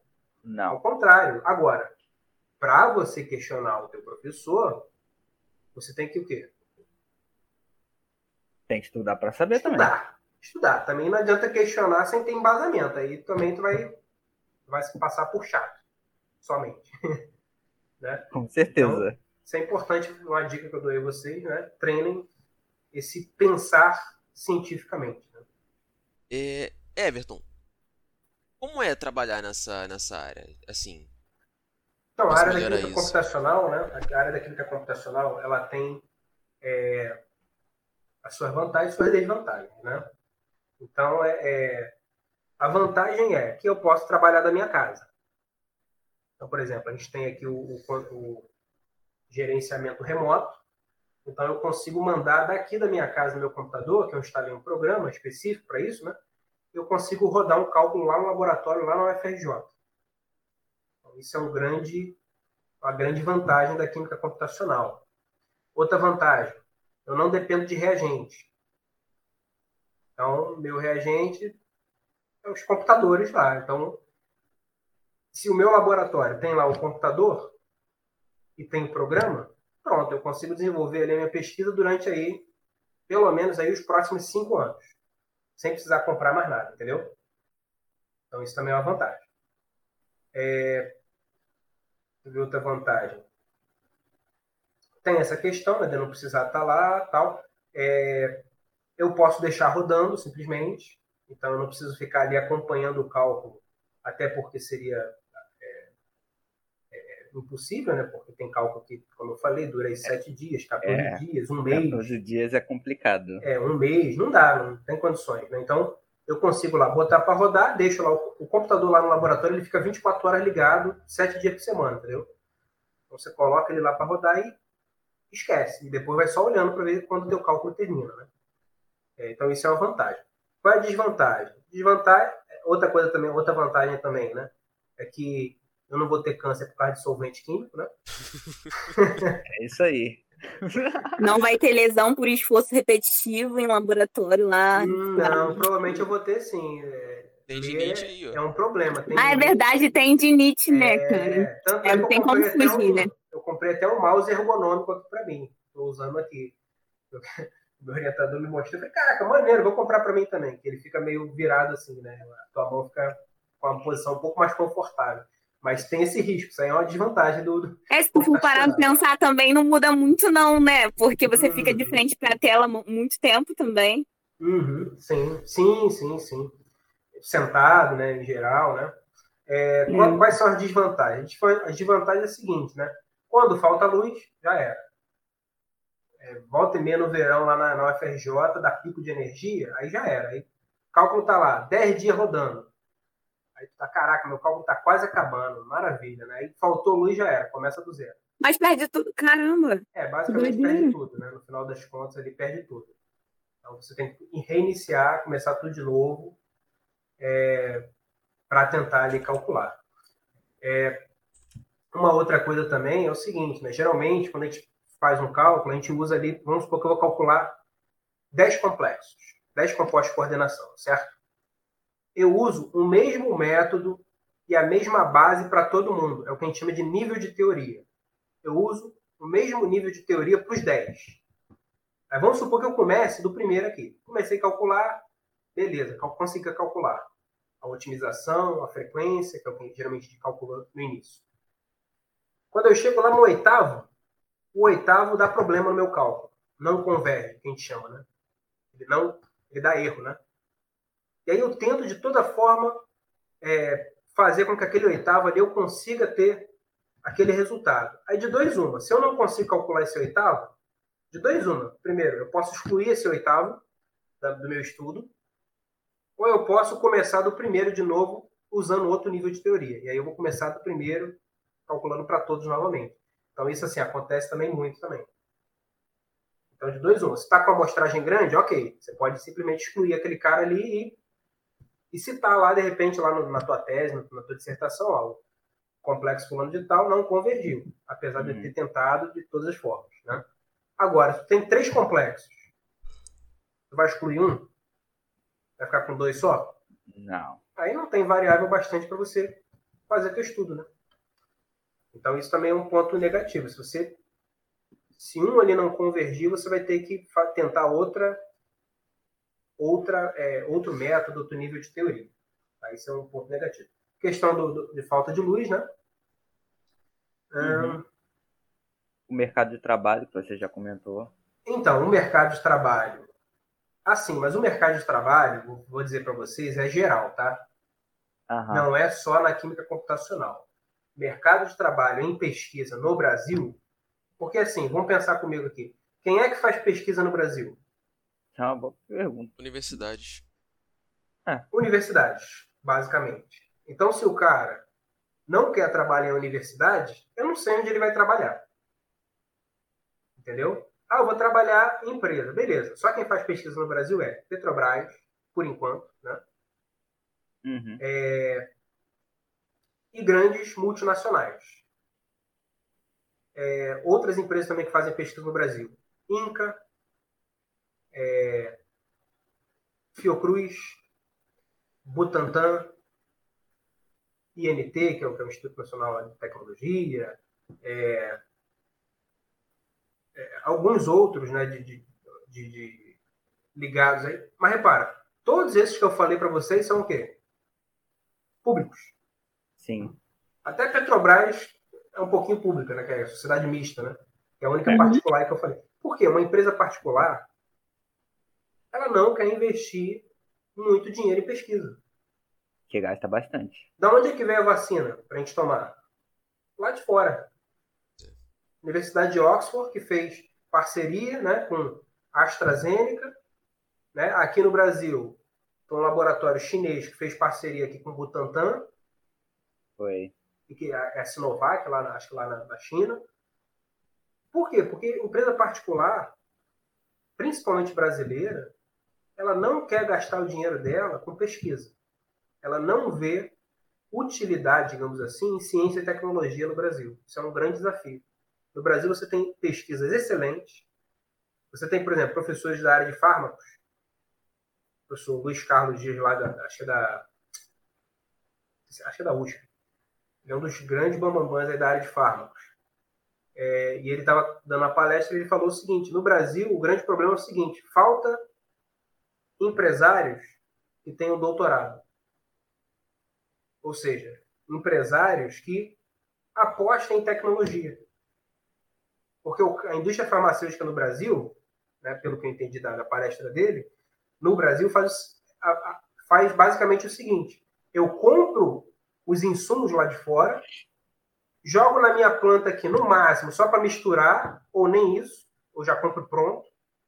E aqui eu só transformo em comprimido, ou então transformo em, em, em outro tipo de, de invase, entendeu? Então aqui no Brasil você não tem esse desenvolvimento de fármacos. Você não tem uma planta de síntese de fármaco. Tanto é que a Fiocruz ela tem que fazer essa, essa parte de, de, de síntese de fármaco para aquelas doenças negligenciadas lá da Amazônia, né, principalmente, né? Doença de Chagas, leishmaniose. Por quê? Sim. São doenças de países pobres. Que as grandes farmacêuticas não querem investir dinheiro para. Isso não ocorre no país deles, né? Não, não. Né? Eu não vou ganhar dinheiro né, que, que os pobres morram. Né? Essa é a, a grande. Capitalismo. É, a indústria farmacêutica, cara, tem, se você olhar bem, tem dois chifrinhos assim na indústria farmacêutica. Se olhar bem, assim, né? E aí tem a doença negligenciada. Quem é que vai fazer? A indústria farmacêutica grande não vai, porque não tem público para isso. Não tem dinheiro. É África e país subdesenvolvido que tem esse tipo de doença. Quem é que vai ter que fazer? Fiocruz. Aí você tem lá o desenvolvimento de plantas piloto. E aí você tem que estar o reator, né, para fazer aquela, aquela, aquela síntese, né? Porque as sínteses de fármacos são feitas em reatores, né? Não é, não é em laboratório. Né? Porque você precisa ali de, de uma quantidade boa, né? Para dar vazão ali para a necessidade ali do, dos pacientes. Né? Então, no Brasil, você tem uma grande dificuldade disso. Agora, com o advento da tecnologia, da internet e tudo mais, você tem as tal das startups, né?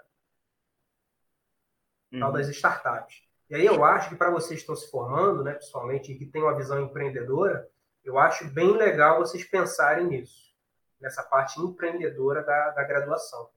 né? Eu não tenho muito olhar empreendedor, não. Mas quem tem esse, essa veia empreendedora, de correr risco, de não sei o quê, eu acho que é uma excelente área para vocês tentarem é, criarem algum tipo de projeto, de startup, a área da tecnologia. Então, por exemplo, estava falando aqui, fontes renováveis de energia, energia solar, energia eólica, que é um é o futuro, né? Futuro a gente tem, vai, vai ter que caminhar para isso, não tem jeito. Sim. Então, aqui no Brasil, difundir isso, né? É, reciclagem, reciclagem de lixo eletrônico. Quem é que faz no Brasil? Né? E lixo eletrônico, as placas-mãe tem ouro, né? Sim. Tem ouro. Né? Então, é- esse tipo de, de, de questões ligadas ao ambiental, resolver problemas ambiental, eu acho que é uma aposta aí que vocês poderiam fazer aí, pensando em algo empreendedor, né? nesse modelo. Porque é aquilo, dificilmente alguém vai comprar a tua ideia. Agora tem a, a- o tal do crowdfunding, né? que, é, o- que é o financiamento coletivo, né? Crowdfunding. crowdfunding Isso. é, financiamento coletivo, né? Então você é, arranja uns dois aí para comprar a tua ideia e, né? E você consegue fazer ali teus projetos, né? É, porque assim depender realmente de uma empresa para comprar a tua ideia e colocar em prática, eu acho muito difícil. É complicado. Até quando compra a sua ideia, vai ter interferência, certeza. Sim. É porque o cara empresário ele sempre está tá pensando no retorno, né?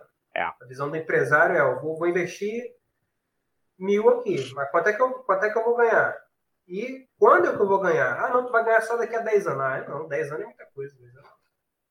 Crowdfunding é, é bom por um lado, mas é uma faca de dois gumes. É, por quê? Não sei. É justamente por isso, porque, beleza, você vai, vai liberar ali teu projeto. Uhum. Só que da mesma forma que você vai Ah, liberar tá, esse sim. projeto, os sócios vão ter direitos. Que você Ah, vai tá. determinar na hora que você vai vender as, as partes do seu projeto, digamos Então, assim. mas tem, muito, tem muitos desse tipo aí que eu, já, que eu já vi assim por alto, que é o seguinte, o cara cria um produto, aí ele pede dinheiro para produzir, e aí ele fala assim, ó, quando eu produzir o produto, eu mando para tua casa. Aí eu- Sim, esse teu dinheiro vai ser para mandar o produto para tua casa. Tipo, tu compra antecipado, né? É. Sim. aí, tipo assim, o que eu vejo muito é de jogo, por exemplo.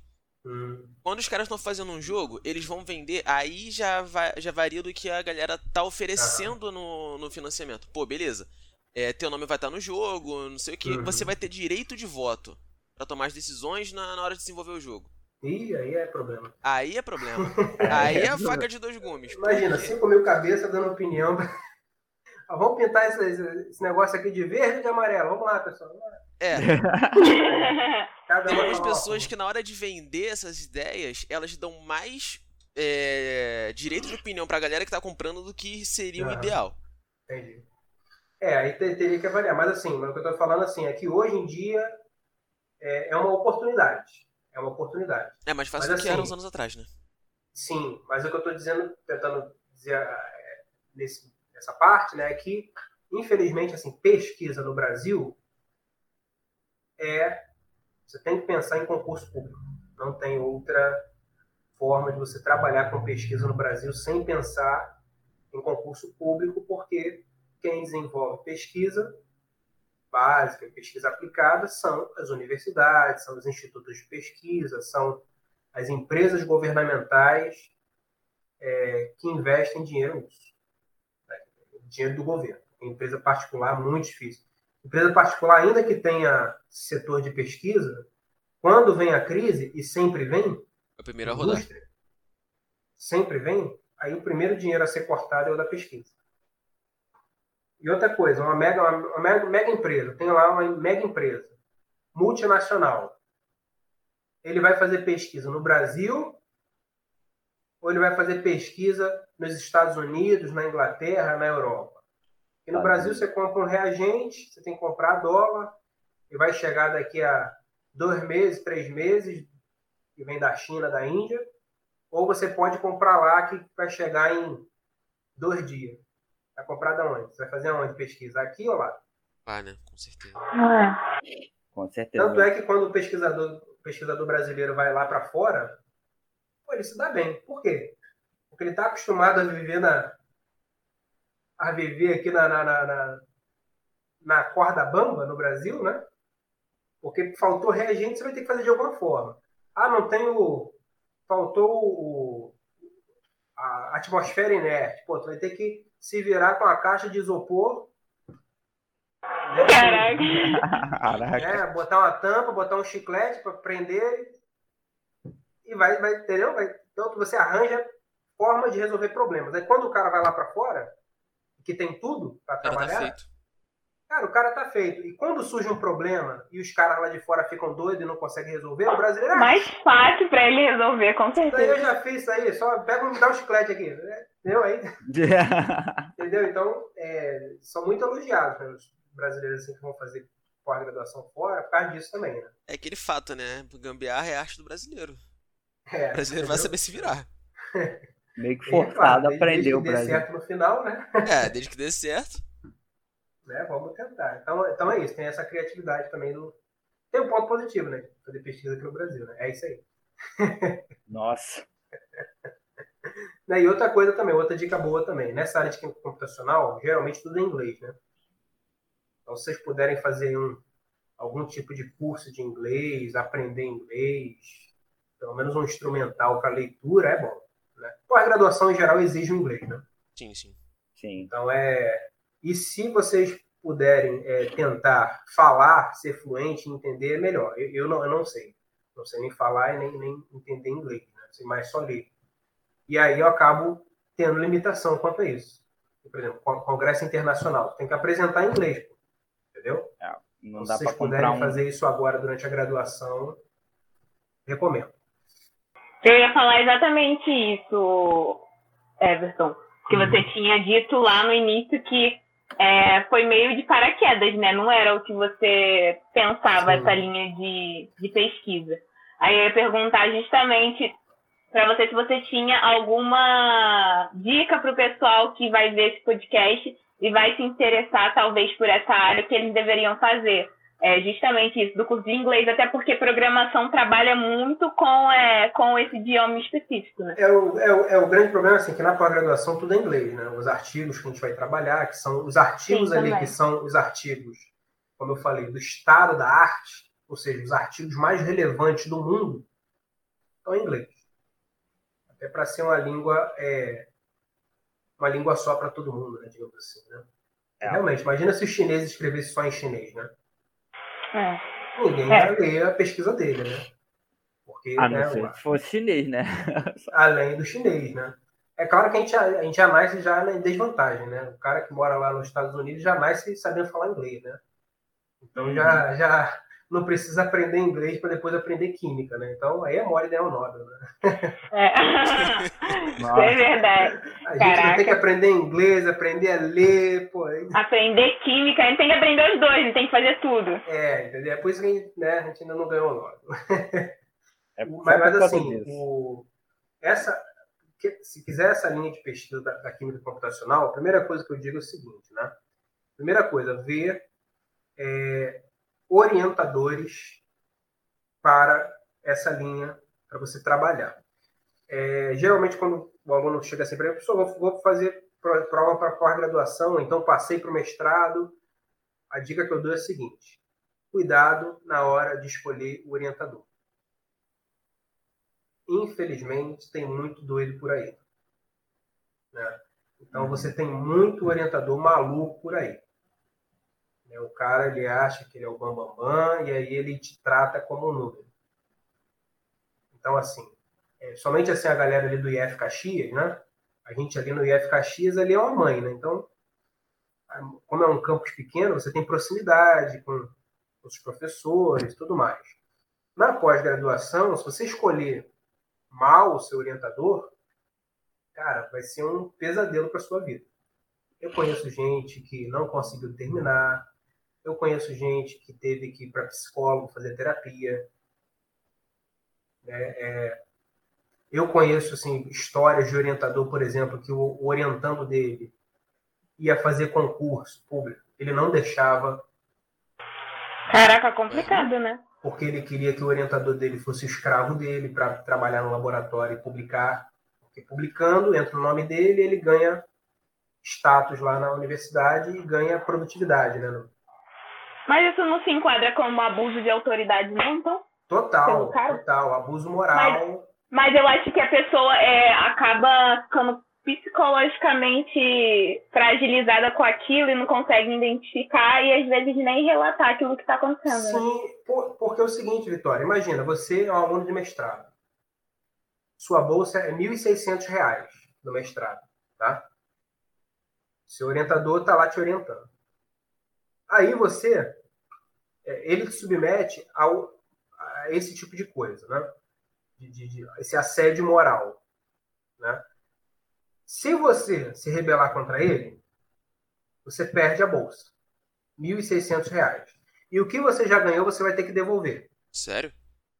Me- Que doideira! É, porque quando você ganha a bolsa, você ganha a bolsa para o mestrado. Aquele dinheiro que você está ganhando, no final você tem que defender sua dissertação. E se você não defender, você tem que devolver o seu dinheiro. O dinheiro.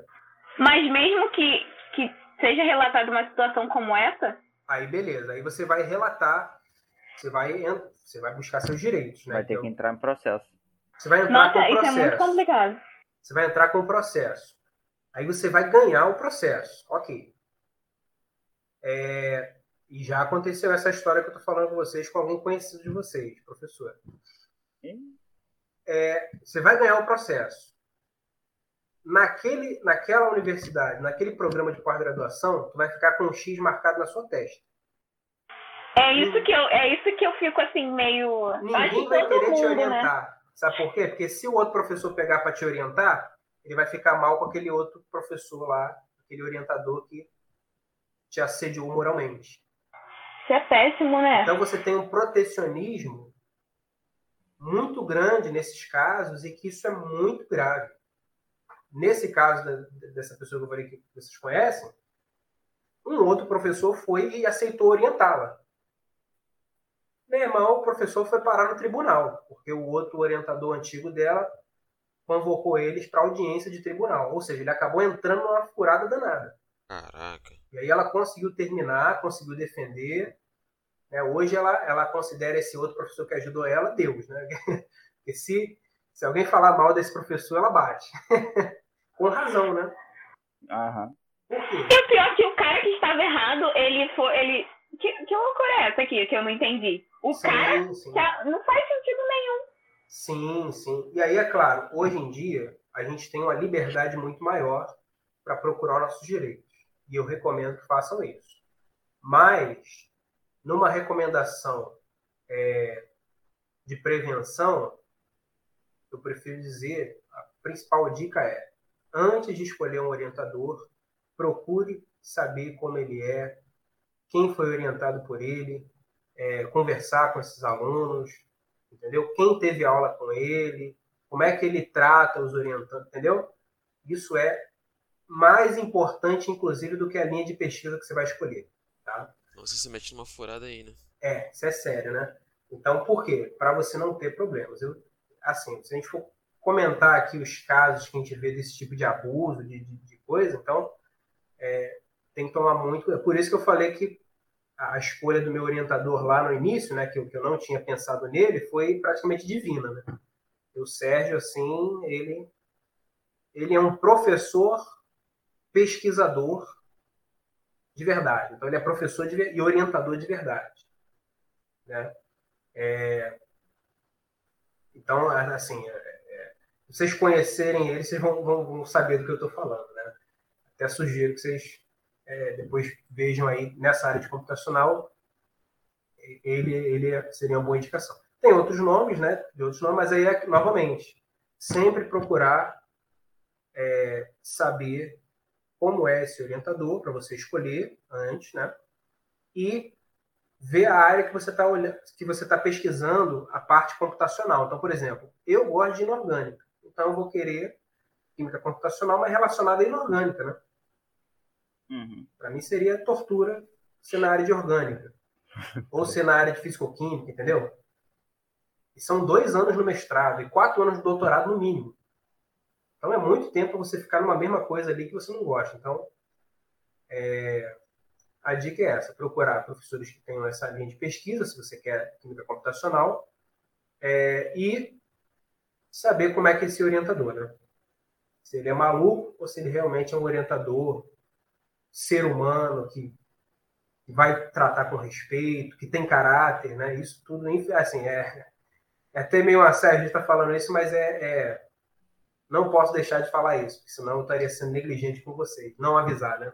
Acho que é a primeira pessoa que fala isso pra gente, porque eu nunca tinha pensado que, que isso podia acontecer. É, e, e, e talvez assim, a gente pensando, você pode falar assim, professor, Será que não é antiético isso? Mas eu acho que seria mais antiético eu não falar isso. Verdade.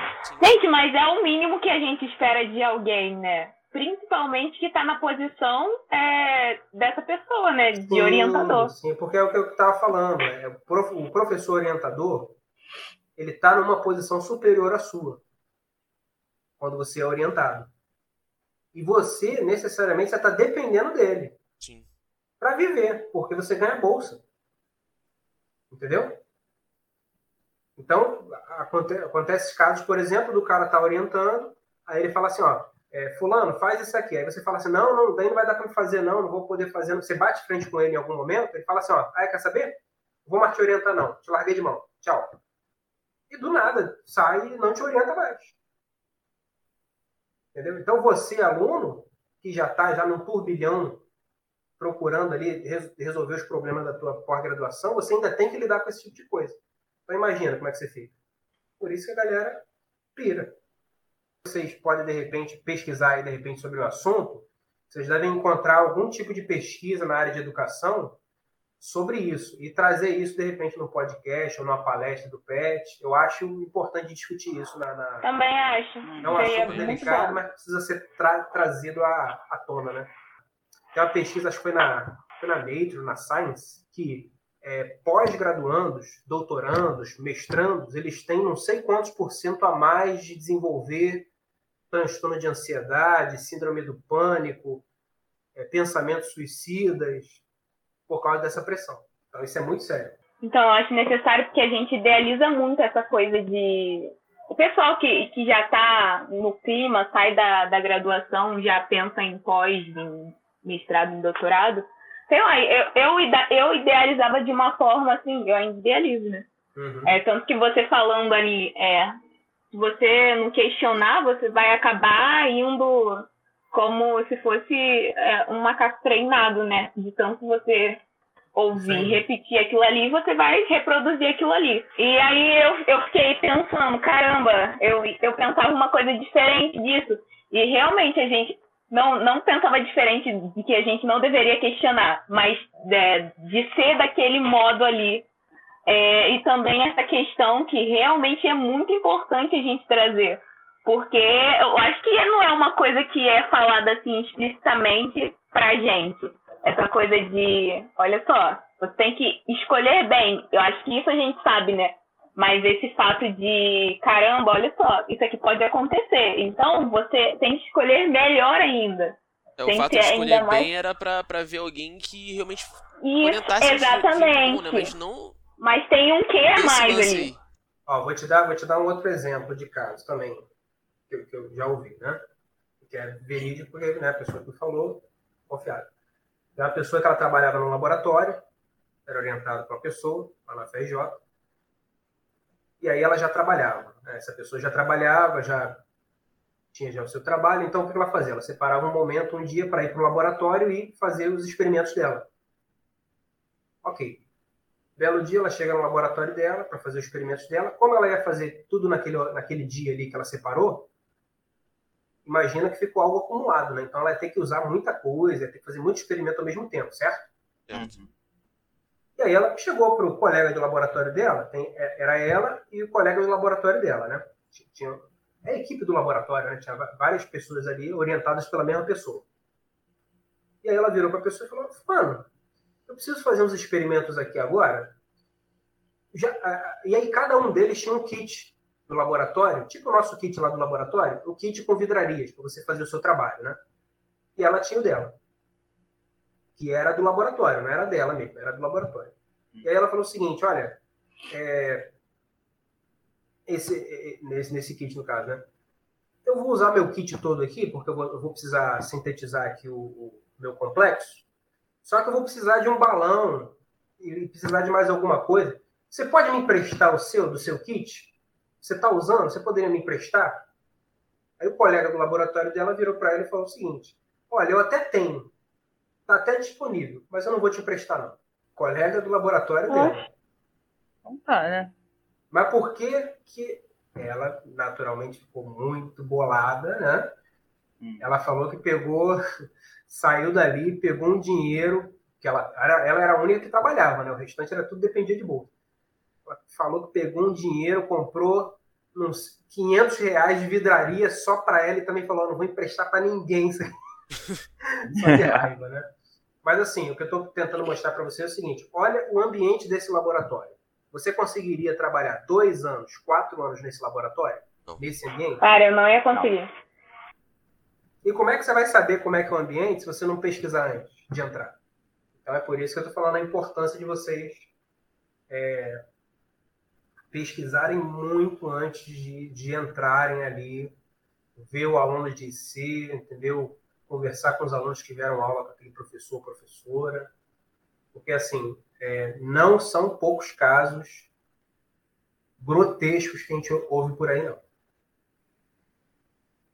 Então, por isso que falo com o Sérgio, Sérgio, cara, eu ter, ter acabado é, é fazendo mestrado e doutorado contigo certamente foi providência divina, porque se fosse diferente.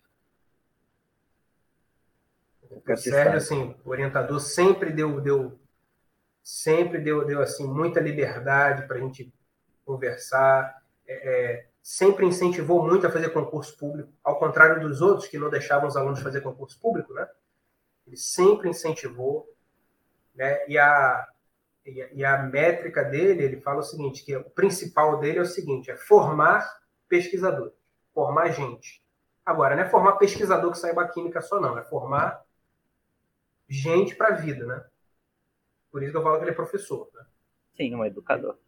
Ele é um educador, ele quer educar para a vida. Então, se você nesse meio tempo conseguir publicar um, dois artigos, amém, legal. Mas se não tiver o artigo, pelo menos que você seja bem formado lá no final. Entendeu? Isso aí. E aí, pô, num ambiente bom, num ambiente legal, você é bem tratado, você é, entendeu? A gente é amigo, né? Ele é meu orientador mais, é amigo nesse ambiente, o que, que vai acontecer naturalmente? A gente vai produzir artigos, entendeu? É isso. vai se ajudar o Thales, né? Thales é meu amigo do laboratório. Eu vou ajudar o Thales, Thales me ajuda. Thales mais me ajuda do que eu ajudo ele, mas a gente procura sempre se ajudar, torcer um pelo outro. Entendeu? Não só com o Thales, mas os demais também. Assim, eu imagino que no PET deve ser assim, né? Um torce pelo outro, um ajuda o outro, imagino, né? E, que, né? e, e é bom quando é assim, né? De, de, um ajudar o outro ali. Né? Então, esse ambiente ele é propício a você estar tá ali fazendo sua pós-graduação. As, as, coisas vão fluir mais naturalmente, né? Não vai ter aquela pressão. Naturalmente, você vai conseguir publicar o artigo, naturalmente, você vai conseguir é, apresentar o seu trabalho. Porque às vezes você está fazendo seu trabalho e você não viu alguma parte, e aí o outro vai, pô, cara, por que você não faz isso aqui? E aí melhora o seu trabalho com aquela dica que ele te deu, né? Porque ele está preocupado com o teu trabalho, né? Então isso é legal. Então esse é um ambiente saudável para você fazer uma pós-graduação e não um ambiente tóxico, né? E, que ninguém se gosta no laboratório, que o orientador não tem caráter. Então sempre pesquisar, pesquisar muito antes de, de escolher. Terminamos aí com a melhor dica, então, no caso. É, né? Com certeza. Meu sombria, mas verdadeira. É. É, cara. Se a verdade fosse sempre. Bonitinha. Bonitinha não seria verdade. É, nem tudo é um mar de rosas, né, galerinha? Nem tudo. É, entendeu? É, e é aquilo, é, é o lado ali da. É porque. É aquilo, são muitas coisas envolvidas, né? Assim, infelizmente, a gente vai ter pessoas é, boas e ruins em todas as áreas da vida. Uhum pessoas com caráter em todas as áreas da vida, né? Então a gente precisa estar preparado para isso também, e escolher bem. É por quê? Porque a orientação ela é algo assim muito importante. Uma palavra eu posso matar uma pessoa. Sim. É. Matar no sentido, né? É, a pessoa abandonar simplesmente ali a, a pós-graduação e nunca mais voltar, ou a, ou a faculdade mesmo. Então... Geralmente, o, o Everton, quem escolhe, sei lá, quem tem contato com um bom orientador de primeira acaba pegando o mesmo orientador para, tipo, sim, é, teve sim, um sim. mesmo orientador no mestrado, no, no doutorado vai fica com aquele mesmo orientador. Muitos professores, quando eu vejo o currículo Lattes, eles uhum. fazem isso, né? Sim, porque você já conhece, conhece a pessoa ali, você já viu que é um bom orientador. Então, o que, que você vai fazer? Pô, você vai arriscar com outro? Não prefiro continuar, dar continuidade no trabalho, né? Trocar um pouco a linha de pesquisa tal, mas continuar dar continuidade no trabalho, por quê? Porque isso influencia muito. Vou te dar um exemplo assim, né? Esse meu orientador. Teve uma, uma menina que estava no nosso laboratório e ela um dia chegou para esse meu orientador e falou o seguinte: é, professor, tem um problema para te contar. E aí ele, tá, pode falar, que problema que é, você teve? E aí ela virou para ele e falou, e ela fazendo, é, estava no mestrado e no doutorado. Ela fazendo mestrado e doutorado, né? Tô grávida. E aí meu orientador virou para ela e falou, tá, mas qual é o problema? Entendeu? Uhum. Então, uhum. isso assim, eu conto isso, quer dizer, se fosse outro, Ia fazer um escarcel, Ia espernear, saber. expulsar a garota. Sim, entendeu? Então por isso que eu falo, cara, humano, né? Serve, serve de Paula Machado. Cara, por mais pessoas assim, né, mano? Meus parabéns, assim, entendeu? Não é, não é- não é pra fazer média, não, mas são coisas assim que fazem diferença na, na, na academia, né? Você vê assim no meio acadêmico, né? Uhum. Pessoas assim são, são, são raras. Né? Não, mas tem que Não elogiar realmente, porque quando. Sim, porque quando as pessoas erram, as pessoas escancaram que a pessoa errou. Mas a Hum. gente tem que realmente mostrar, caraca, que existem pessoas boas que realmente estão ali pra fazer o que elas realmente devem fazer e ainda mais. Sim, entendeu? Então isso é fundamental, assim. Que A principal dica é isso. Você pode até estar numa linha que você não gosta tanto, mas se teu orientador for bom, tua orientadora for boa, você vai fazer um bom trabalho. E, e com satisfação, entendeu? Então, galera, é isso aí, galera, do É podcast. Hoje a gente aprendeu sobre a vida e química computacional. É bônus, quase. É, Foi, foi uma aula, né, cara? Caraca! Tanto que a gente passou aqui, o tempo voou. Pô, foi É mesmo, então que duas horas ficaria já que a mais gente tá um aqui. pouco aqui, porque vai saindo mais coisa. É Muito por bom. isso que vocês podem podcast tem as quatro horas, né? Caraca, mas por que que esses caras tanto falam, né? Vai falando, vai falando, não sei. Eu acho que foi o nosso maior até agora, hein? Porque a gente começou uns minutos antes e foi indo, foi indo e não parou. Uhum. mas é isso aí. É o grandioso Everton, né? Aí depois vocês cortam e fica menos de duas horas. Pô, acho que não vai ter nem tanto que cortar assim, tá? É, é, realmente. Fica... Everton, queria agradecer pela participação, pela presença aqui. Muito obrigado por, pelo, por todo esse ensinamento, né? Não só Uhum. sobre química computacional, mas como tudo em geral. Eu que agradeço né, o convite, né, como eu falei, né, a gente fica sempre muito feliz quando recebe esse tipo de convite. É, e estamos aí para precisar, se precisarem de ajuda, pode entrar em contato. Um abraço. Valeu, Everton. Obrigadão. Valeu, Obrigada. Everton. Valeu, Henrique. Tchau, tchau. Tchau, tchau. Valeu, meu Tchau. povo. Tchau, tchau. Só pra, só pra lembrar aí, se alguém conhecer alguém que queira participar aqui do, do Petcast, que quiser participar, manda um direct lá no Instagram e a gente entra em contato. Valeu!